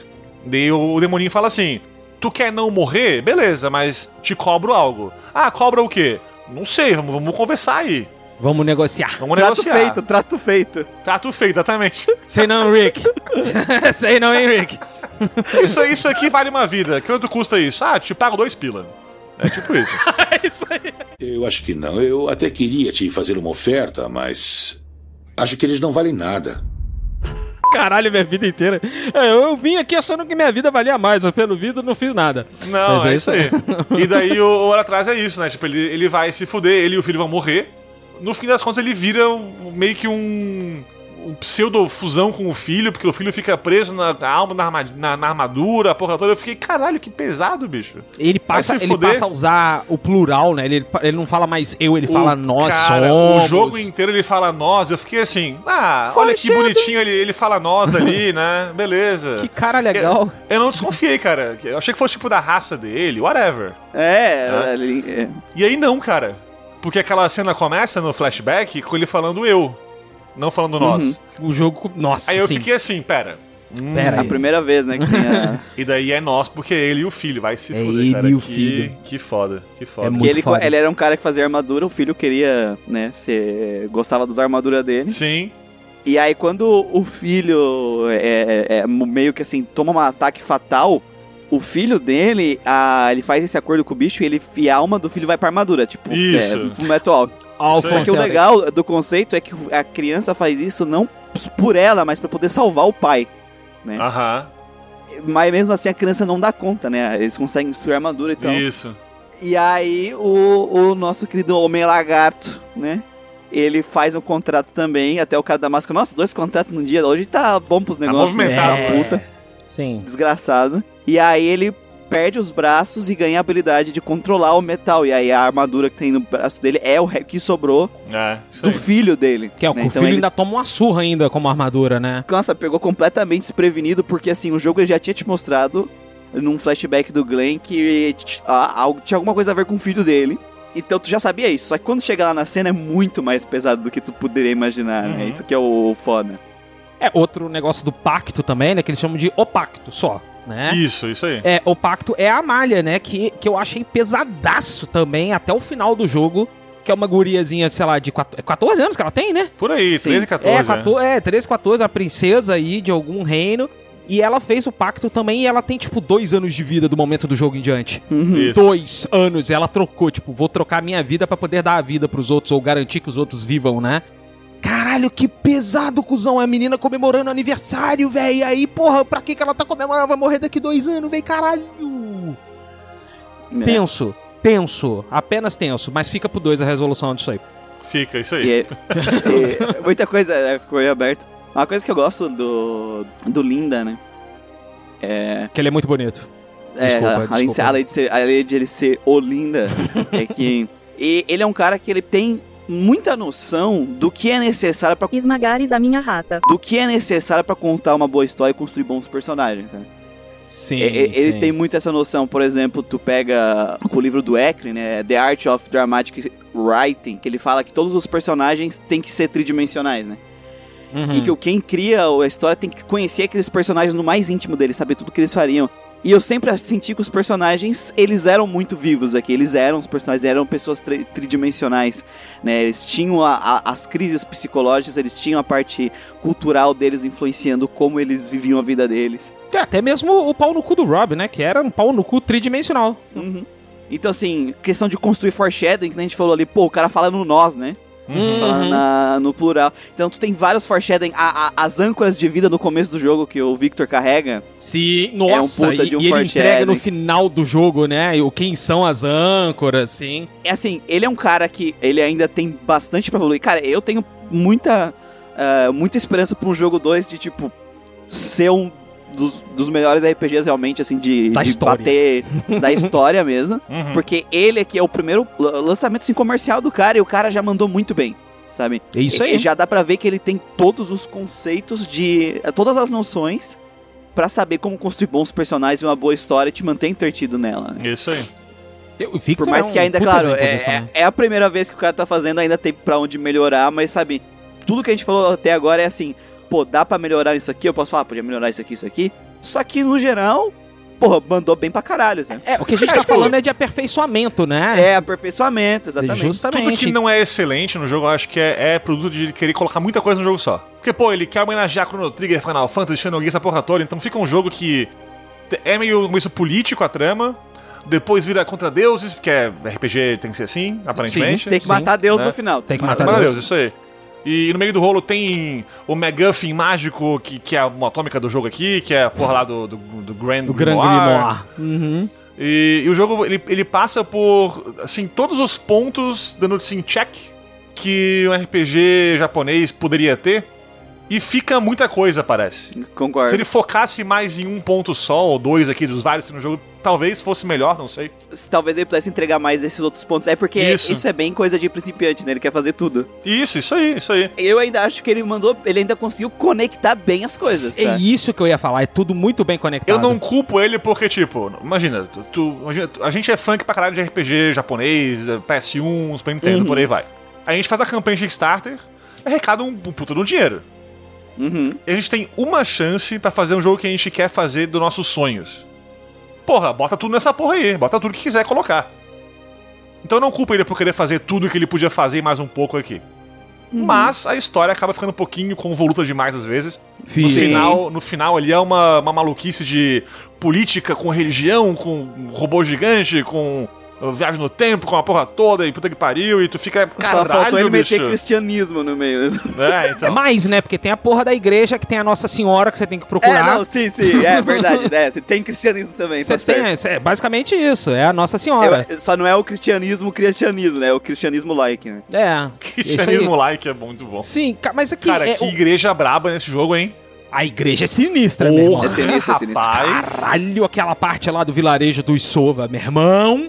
Meu, Meu Deus. irmão. Eu lembro que eu entrei no tal do WhatsApp e falei assim, Samuca, que porra é essa que a igreja tá fazendo aqui em Xambala? Mais uma referência. Põe no contador de referências a Fumeto aí. Plim! Põe no contador de referências. É, eu, eu nem sei aquela porta branca, né? Porque não precisa citar aqui, eu acho. né? Não, a porta Puta branca não precisa. A porta branca, os deuses com aqueles olhinhos brancos, aqueles olhinhos preto e Isso, branco. é, não, no, não. No céu também lá, Não, o cheio de chega. olho. Não, não, isso aí nada a ver, nada a ver. Nada a ver, é coincidência, coincidência. Eu falei, Sa- Samuca, que, que é essa fábrica de monstros aqui em Xambala, né? A gente pensa que a fábrica de monstros é pra uma coisa, a gente vê a, a, o Onichan da igreja lá, pô, mais uma referência aí. A, a, é que é aquela geleia de, de criaturas fundidas lá que puxa Isso. ânima pra caramba lá. E no final do jogo a gente entende que a igreja, na verdade, é a igreja do Final Fantasy Tactics, né? Que é- quer invocar o capeta. Que é isso que é o- a igreja serve pra isso. Parabéns. Né, e a, e a- os monstros que tem pelo mundo foi a igreja que fez, né? Cara, olha que arrombada a igreja, velho. Tudo isso pra achar É. Nossa Senhora.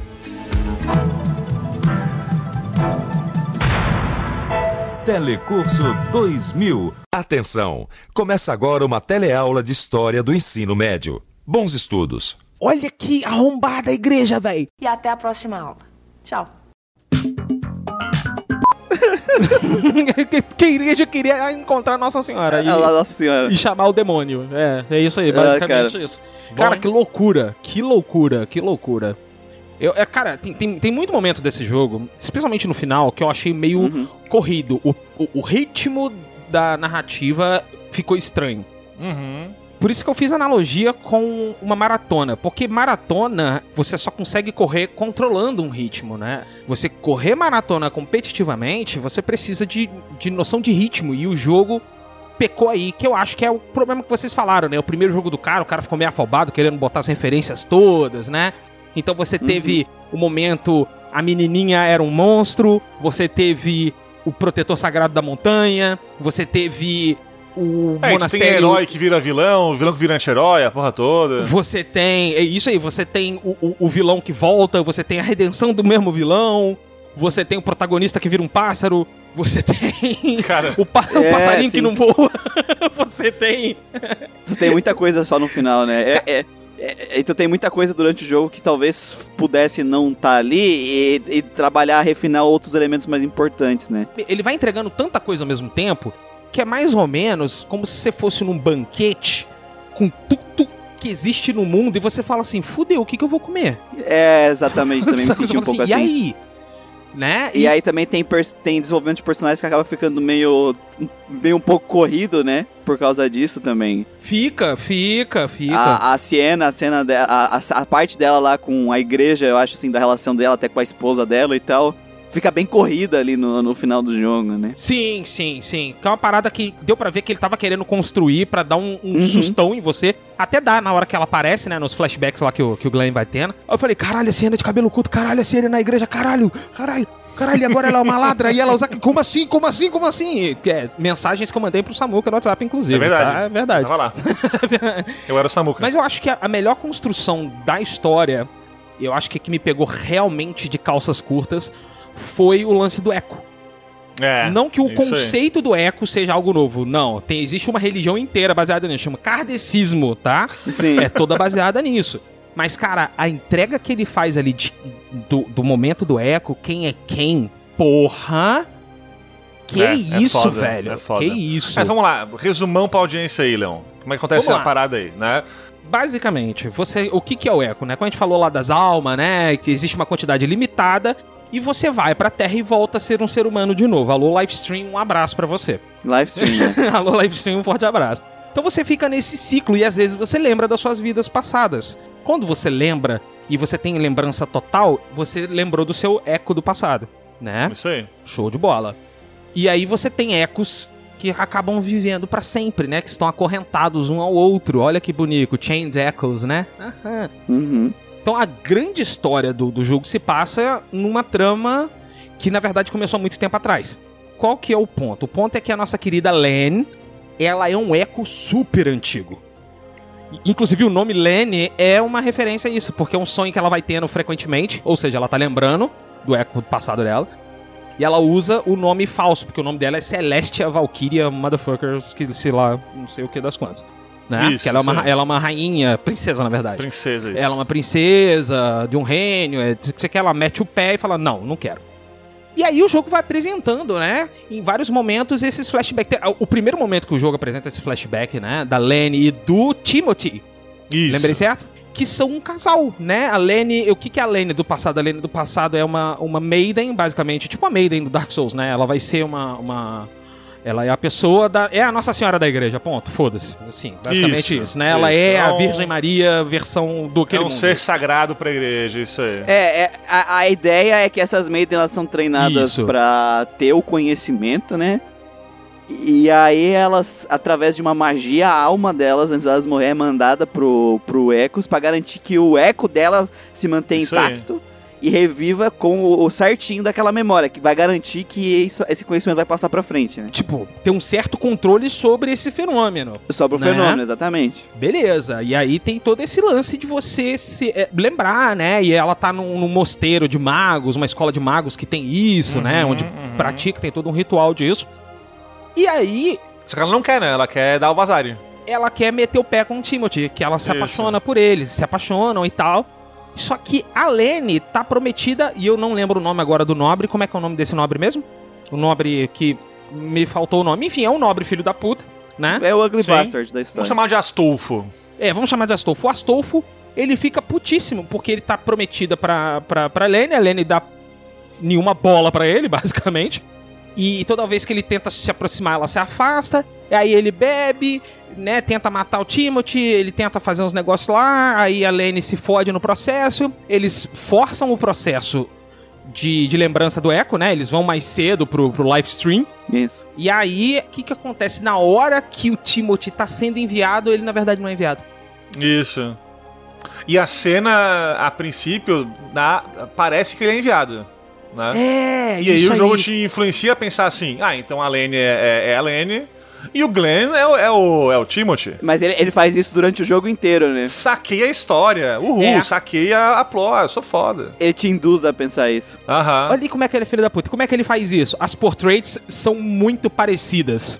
Sim. por- O Glenn, ele parece muito com o Timothy e a Lane é a cara da Lane. Sim, a Lanezinha, né? A Lane do Sim, passado é a sim. cara da, da, Celeste, da Celestia. Você fica assim, beleza? Então já saquei. É carne e unha é uma gêmea, né? Porra, estamos encontrando aqui em várias vidas, né? Obviamente. Né? E aí o jogo te dá um socão no nariz na hora que ele entrega e você entende que, na verdade, o Glenn não é o Timothy. Eu fiquei assim, cuzão. O cara, ele era o filho da puta. Era o Ele era Astolfo. o filho da puta.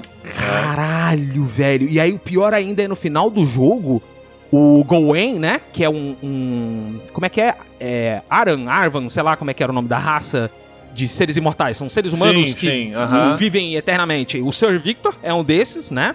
Tanto é que o Sir Isso. Victor é um bardo. Por que, que ele é um bardo? Porque ele viveu coisa pra caralho, basicamente. Cara, que personagem maravilhoso o Victor, cara. Puta eu que adoro o pariu. Victor, cara. É meu personagem favorito. Ele é muito Depois, bom. é- é- ele é a Red Succulus. E, cara, e um detalhe do Victor, só um parêntese aqui, é quando a gente descobre por que, que ele ri daquela forma. Aquilo deu um quentinho no Nossa, coração, que dor, velho. hein?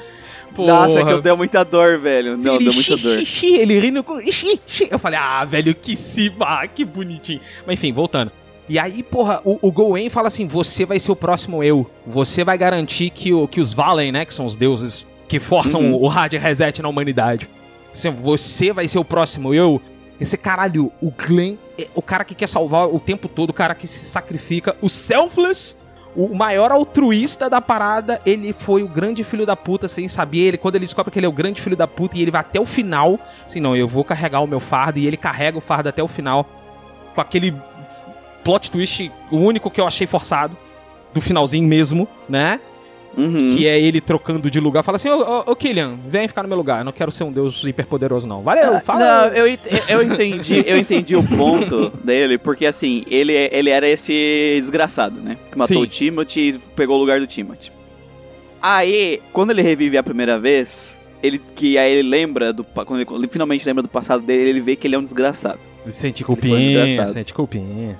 E aí, cara, ele fala, putz, eu quero fazer alguma coisa pra compensar, sabe? Eu nunca vou poder pagar meu crime, mas eu tenho que fazer alguma coisa. Então ele vive a vida dele esperando a Lane re- reencarnar pra ele fazer algo por ela, mas enquanto isso ele tenta ser algo de bom pra humanidade, né? Uhum. E o- a gente descobre que ele, essa primeira reencarnação do, do, do Glenn, né, depois de ele ser o, o Ugly Bastard lá, ele é mestre do Victor. Isso aí. E ele ri, né? E aí a gente descobre também que todos os livros e histórias do Victor são reencarnações do Glenn, né? Sim, são histórias de reencarnação do Glenn, cara. Isso é muito bacana, velho. E é massa que o Victor ele vive procurando o Glenn quando ele re- reencarna, né? Isso, pra ajudar ele nessa missão, né? É, ele acha o Glenn muito tarde às vezes na vida já. Foi filho dele uma vez. Nossa, a parte que ele foi filho, cara, isso me doeu tanto coração, velho. Porra, eu falei, Matias, É, pra muito quê, bom, cara? cara, Eu não é paguei esse jogo pra você me fazer chorar, não, seu desgraçado. Pra que E que tem um detalhe massa aí também que é que ele não pode lembrar do- dos ecos de uma vez só, né? Não, porque senão ele, ele Tipo, buga. se- seria muito fácil o Victor falar assim, ó, ô, vem cá, tu aqui de 12 anos aí, ó. Então, você pode falar que tu é isso, isso, aquilo, aquilo, outro, faldão aí, beleza.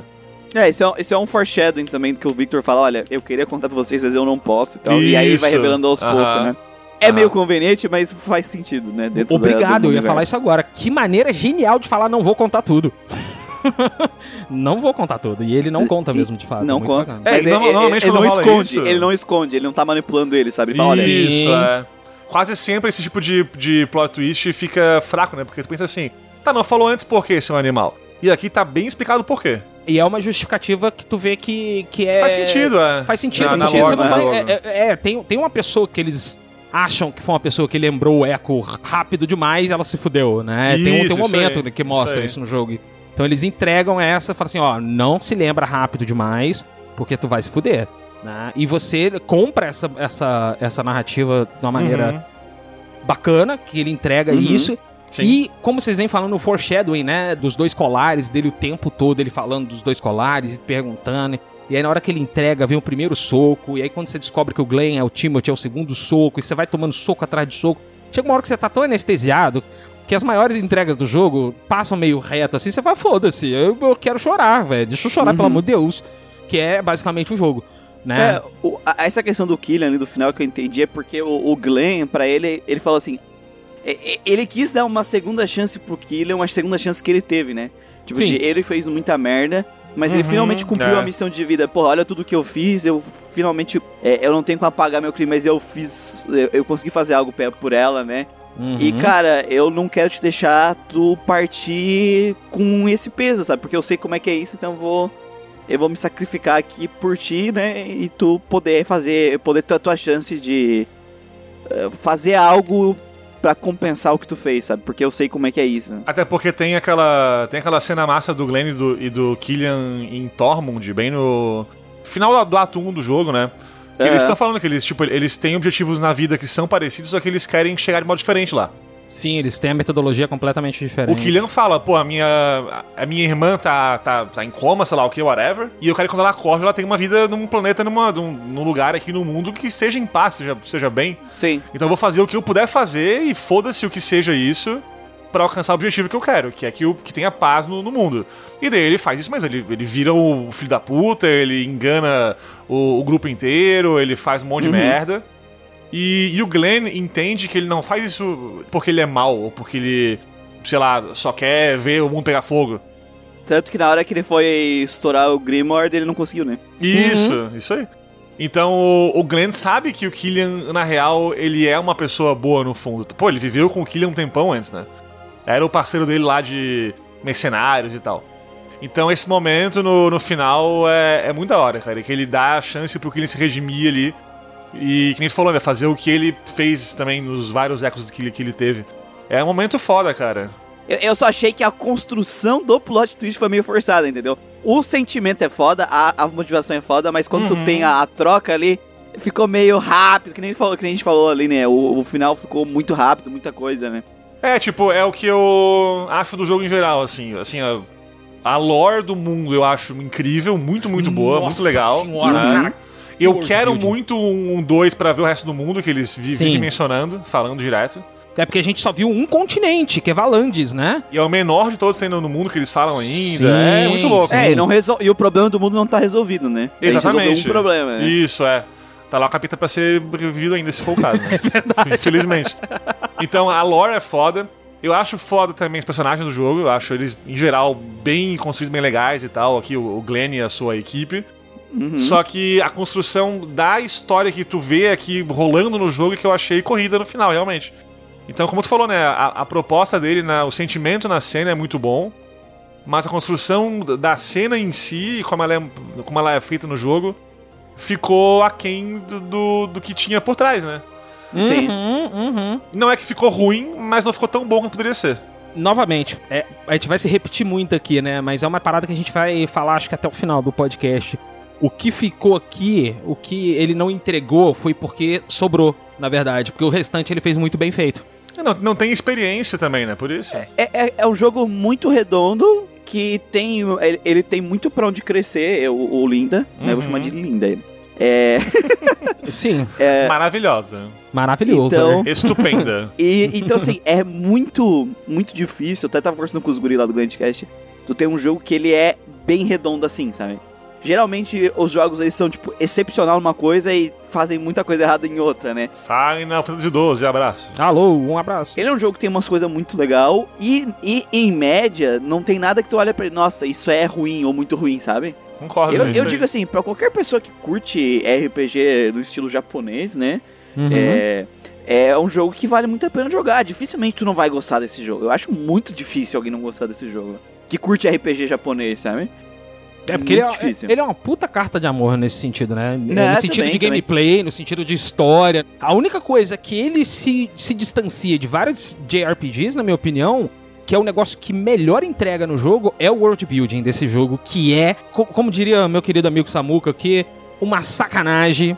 Cara, Uhum, uhum. que world building. E ele entrega isso da maneira assim que se tu não quiser se aprofundar, beleza, você não tá perdendo nada, mas quando você se aprofunda, você, é, é, você explode a cabeça com as raças do jogo, com a fauna e a flora do jogo, com a política do jogo, que é muito bem feita, os conflitos políticos do jogo são bem bacanas.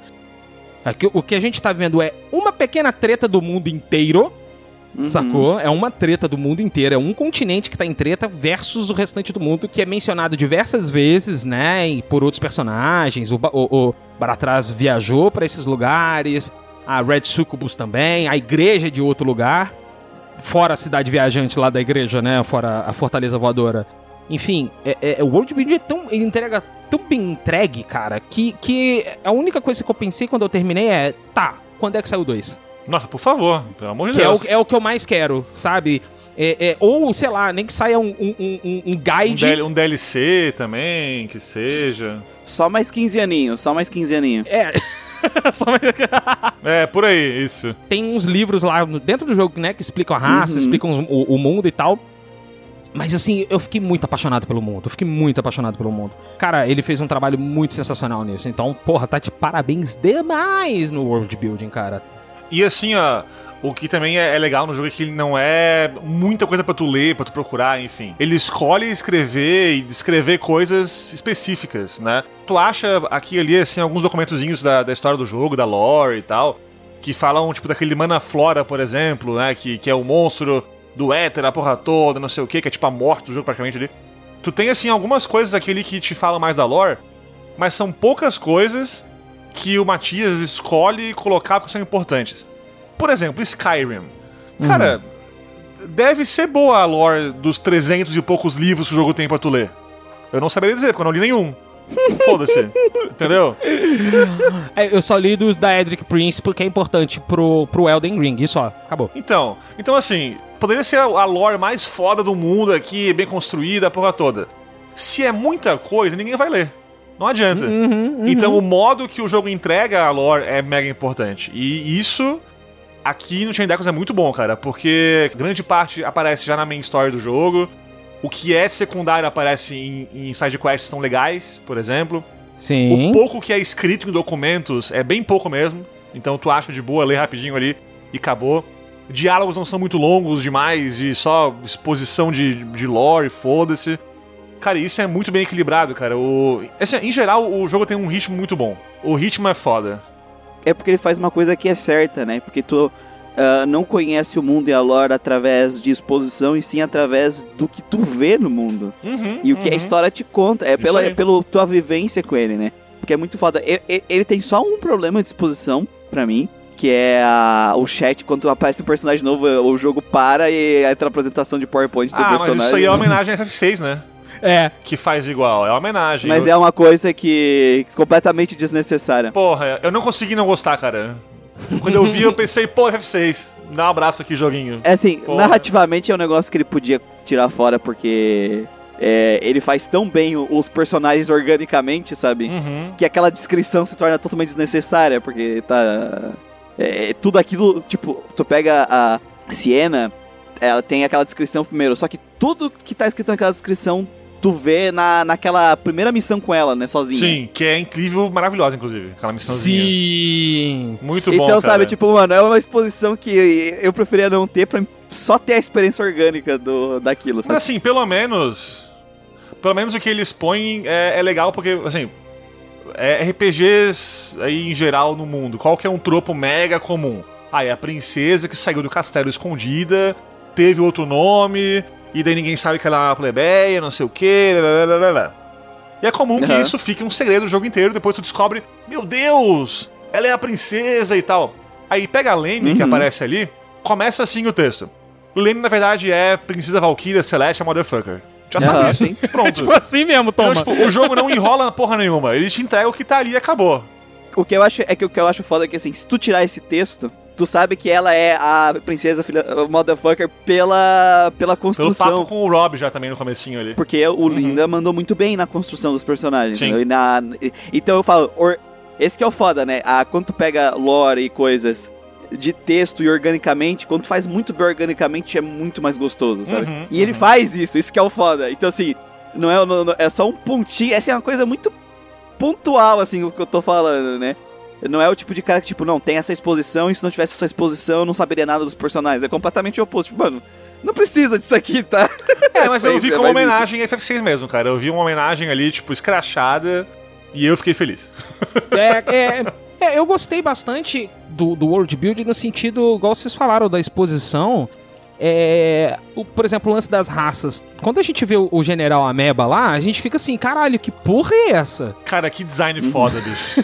Porra, que Aí, fenomenal. pô, aí logo depois aparece o Bandido Ameba, Isso. da mesma raça, né? Aí você fala assim, caralho, tem uma raça de amebas. Aí logo depois tu vai ler que não é, é, tipo, são, é uma raça que que tem o lance do elemental e pipipi, aí você vê que, pô, tem um povo aqui que é animal, eu já vi aqui o cara que é o meio golfinho, tem um meio leão, tem um monte de meio porco, e aí você fica assim, what the fuck? Aí você descobre, né, que é um povo e tem várias etnias desse povo que são os outros animais, né?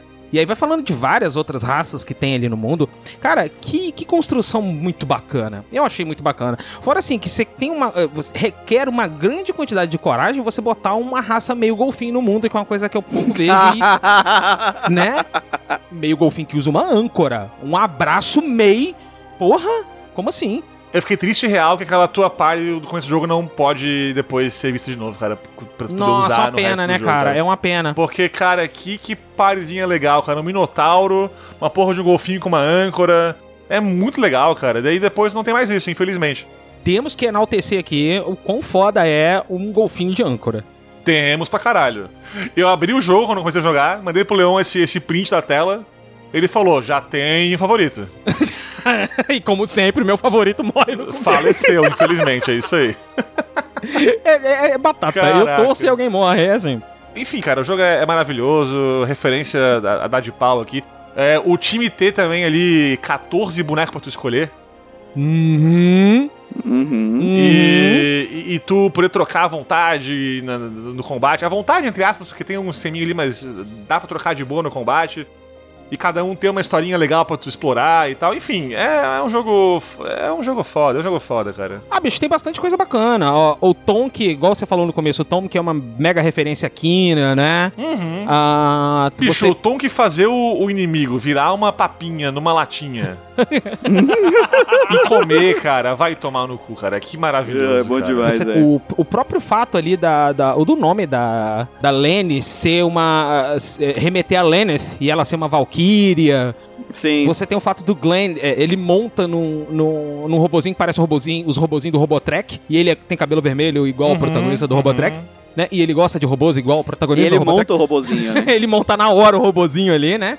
Aham. A arma do Eagle é uma gun lance. Sim. Né? Que é uma referência a Monster Hunter, que é uma coisa que tu faz no jogo inteiro, caçar monstros, né? Ali os monstros raros. O Yak, tu caça, ele é o APA e foda-se, sacou? E a Gunlance parece muito com a Gunblade, do, a Gunblade do Squall, né? A básica do, do, do Final Fantasy VIII. Enfim, tem muita pequena referência ali no jogo que, que é muito, muito, muito foda. Gente, é o Tem. seguinte, cara, assim, se a gente pode ficar com umas 43 mil horas falando desse jogo aqui, mas o Samuka tem que editar esse podcast. Eu o que, que eu tenho pra dizer desse jogo aqui? O que eu tenho pra dizer é: joguem. Essa é a minha conclusão. Eu vou passar agora pro Muriel fazer as conclusões dele aí. Cara, pra mim, assim, é um jogo que ele é cheio de referências, como vocês fizeram. Só que ele não depende delas pra, pra funcionar, sabe? Não Sim. é um jogo que, ah, meu Deus, se eu não tenho as referências, não, não, não vai ser bom pra mim. Não é um jogo que ele depende da tua nostalgia pra ser bom. Ele é um jogo bom, bem construído. Que nem a gente falou, tem coisa, tem muito pra crescer. Eu acho que todo mundo aqui tá muito empolgado pro 2, pra... Porque a gente Nossa, acha que vai ser o caralho. 2 na nossa Pra cabeça. caralho. Ele não é um jogo caro. E pra mim, qualquer fã de JRPG deve jogar esse jogo aqui. Sim, tranquilaço. Eu fico muito feliz que os guri aqui me convidaram pra jogar e eu peguei pra jogar só pra gravar aqui com eles. e eu não me arrependo. Olha aí, de nada. Toma essa. É, exatamente. E foi uma experiência muito, muito da hora o jogo. E ele vale cada um do- dos 80 reais que tá custando na Steam, sabe? Vai na fé. Sim. É muito barato. É, o tipo de jogo barato. que, assim, ele merecia 120 pelo menos. Cara, ele é melhor do que RPG AAA, cara. Desculpa. Eu tenho certeza que ele é melhor que o One Piece Odyssey que tá 259 É melhor. né? Pode apostar que é melhor. É Até verdade. o One Piece Quest 11. Dragon né? Odyssey One Piece. O Dragon Odyssey. Isso. Até o Dragon Odyssey Piece aí. É, Eu vou parar de chamar assim porque é, é mal com Dragon Quest. é porque o jogo acabou que não saiu tão bom o jogo tá meio né? merda. Tá meio merda. É. Infelizmente. Samuca, suas conclusões, queridão. Cara, é, falei dele no Galinha Awards, né, no passado, finalzinho do As ano suas aí. conclusões. Escutem o Galinho. Minha, conclu- minha conclusão é: o GOT do ano passado pra mim é esse, tá? E tirando Elden Ring, obviamente, cu de velho é cu de velho, tem que respeitar. velho, sim. Mas assim, eu tinha na minha cabeça o top 1 RPG indie da história, que era o Crosscode. E agora entrou um novo aqui junto com o Crosscode no top 1, cara, que é Chain Echoes. Os dois são igualmente bons. É tudo muito diferente, eles são só RPGs, indies e pixel art. Fora isso, tudo diferente. A proposta geral, né? Mas eles são muito bons no que eles propõem. O Chain Echoes tem coisinhas aqui ali que são né, melhoráveis? Tem. Eu queria, por exemplo, em mais sessões que tu separa a party, tem poucas. Tem É. várias no early game, até eu citei no, no chat lá com o pessoal do, do Radcast ali. Pô, é massa porque tu separa a party e tal, não sei o que, e depois para de ter isso. Podia ter mais, né? Podia, ter Podia. mais. Podia ter mais, eu curto muito isso, porque tu tem um cast aqui muito grande e muito legal pra explorar. Sim. Principalmente quando tem a parte de mecha, né? Que tipo, tem um grupo de mecha e um podia botar um grupo Isso. a pé, né? Pô, seria muito foda isso aí, olha aí. Aquela Seria parte da operação da foda. malha é muito boa, se tipo, fosse mais explorada. É mais Uhum. momentos assim, né? De você Isso separar uhum. Isso aí. pilotos e, e resto da party. Muito legal. Isso aí. Mas assim, querendo ou não, é um jogo que uma pessoa só fez. Ainda foi uma pessoa só, né? É, isso aí. Duas no caso, a música é fora também. Uhum. Aí a gente descobre que na verdade só foi a, a- a composição, né? Porque foi tocado pelo Matias Linda. É um pseudônimo do, do filho da puta. Porra, imagina, é arrombado. é um nome artístico musical, né? Isso, é. Caralho. Mas é muito, é muito bom, cara. É um jogaço, Ai, RPG, bom demais. Pra quem é fã de RPG desde a época do, Super Nintendo e aquela época ali, enfim, PS1, tudo isso, é um jogo que tem que jogar, obrigatório. Sim, sim. E quem só curte RPG atual, de repente, aí, e não curte jogo velho, entre aspas, porque acha que, ah, ah jogo velho é, é- não, não tem, assim, mecânica de quality of life como tem hoje em dia, não sei o que. Eu entendo que tem essa resistência de quem nasceu já com o save onde quiser, por exemplo, e foda-se, com tu- tudo isso aí.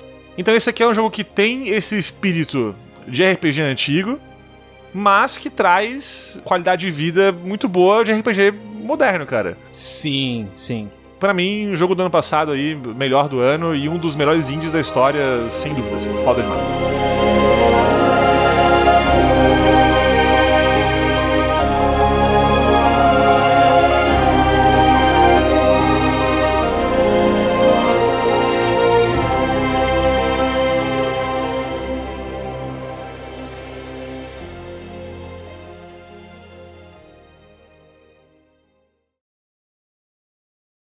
Facilmente um dos melhores RPGs. Esse foi o Chain Decos pra vocês aí, ó, com a vinhetinha de rádio anos 50, né, Samuca? Meu Deus do céu. É. Por favor, faça uma vinhetinha disso. Que pariu. Vamos encerrando aqui o episódio de Chain Decos. Queria agradecer a presença mais uma vez do ilustríssimo e crocante Muriel lá do Grinding Cast. Muito obrigado pela sua participação, Muriel. Faça seu jabá, querido. Grindcast, pra quem não conhece, é um podcast de gente maluca que resolveu fazer um, um projeto que fala só de jogos de mais 60 horas. Isso. Fui pego de surpresa por essa Se for menos, não entra. Foda-se. ok. Então, se você também tem é, esse problema na sua vida de gostar de RPG, a gente fala só de RPG lá exclusivamente. Nós estávamos fazendo um podcast mensal, né, de jogo, e esse ano a gente vai fazer alguns podcasts extras. também, então. Olha, olha. Inclusive os meninos do aqui da Galinha vão participar lá de, de joguinhos. Inclusive vai ser os convidados que mais vai ter participação lá esse ano. Yeah! Tamo e eles não têm escolha, eu vou obrigá-los. Sim. Oh não, que tristeza. Nossa, Falar de nossa, RPG. que tristeza! Você está me ameaçando com coisas boas. Ah, não. Então você acha a gente lá no Grindcast, qualquer agregador de podcast você vai achar a gente lá. Todos os Zeldas aqui na descrição pra vocês. Samuca, lembrando do nosso Catarse. Lembra pra galera do nosso Catarse aí, Samuquinha? catarse.me barra galinha viajante aí, você ouvinte que curte o galinha e, e tem 12 piloquinhas aí sobrando de repente. Leon, 12 pilocas. Você 12 compra o que hoje com 12 pilocas? Cara, você compra uma Coca-Cola de 2 litros e morreu. Acabou. Isso, isso Caralho, aí. pior que tá isso mesmo, hein? Que tristeza. A coquinha de 2 litros. Então, porra, ouvinte, deixa um dia aí sem coquinha, de repente, e nos faça feliz, por que não? Olha que alegria, que felicidade. Como é que faz o Catarse mesmo, Samuca? catarse.me barra galinha viajante. Exatamente, exatamente. Vamos encerrando o nosso episódio aqui. Lembrando que se você tiver críticas, comentários ou sugestões, você pode mandar diretamente para cast.galinhaviajante.com.br Ouça de novo no eco na edição. cast.galinhaviajante.com.br Pô, agora sim, ó, que bonito. Olha que legal, hein? Ou aonde? No arroba galinha viajante nas redes sociais. É isso aí. Inclusive as que não existem. É isso aí, você que chegou até o final do episódio, te agradeço demais, muito obrigado. Vejo vocês na próxima quinta-feira. Valeu, falou! Valeu, beijos!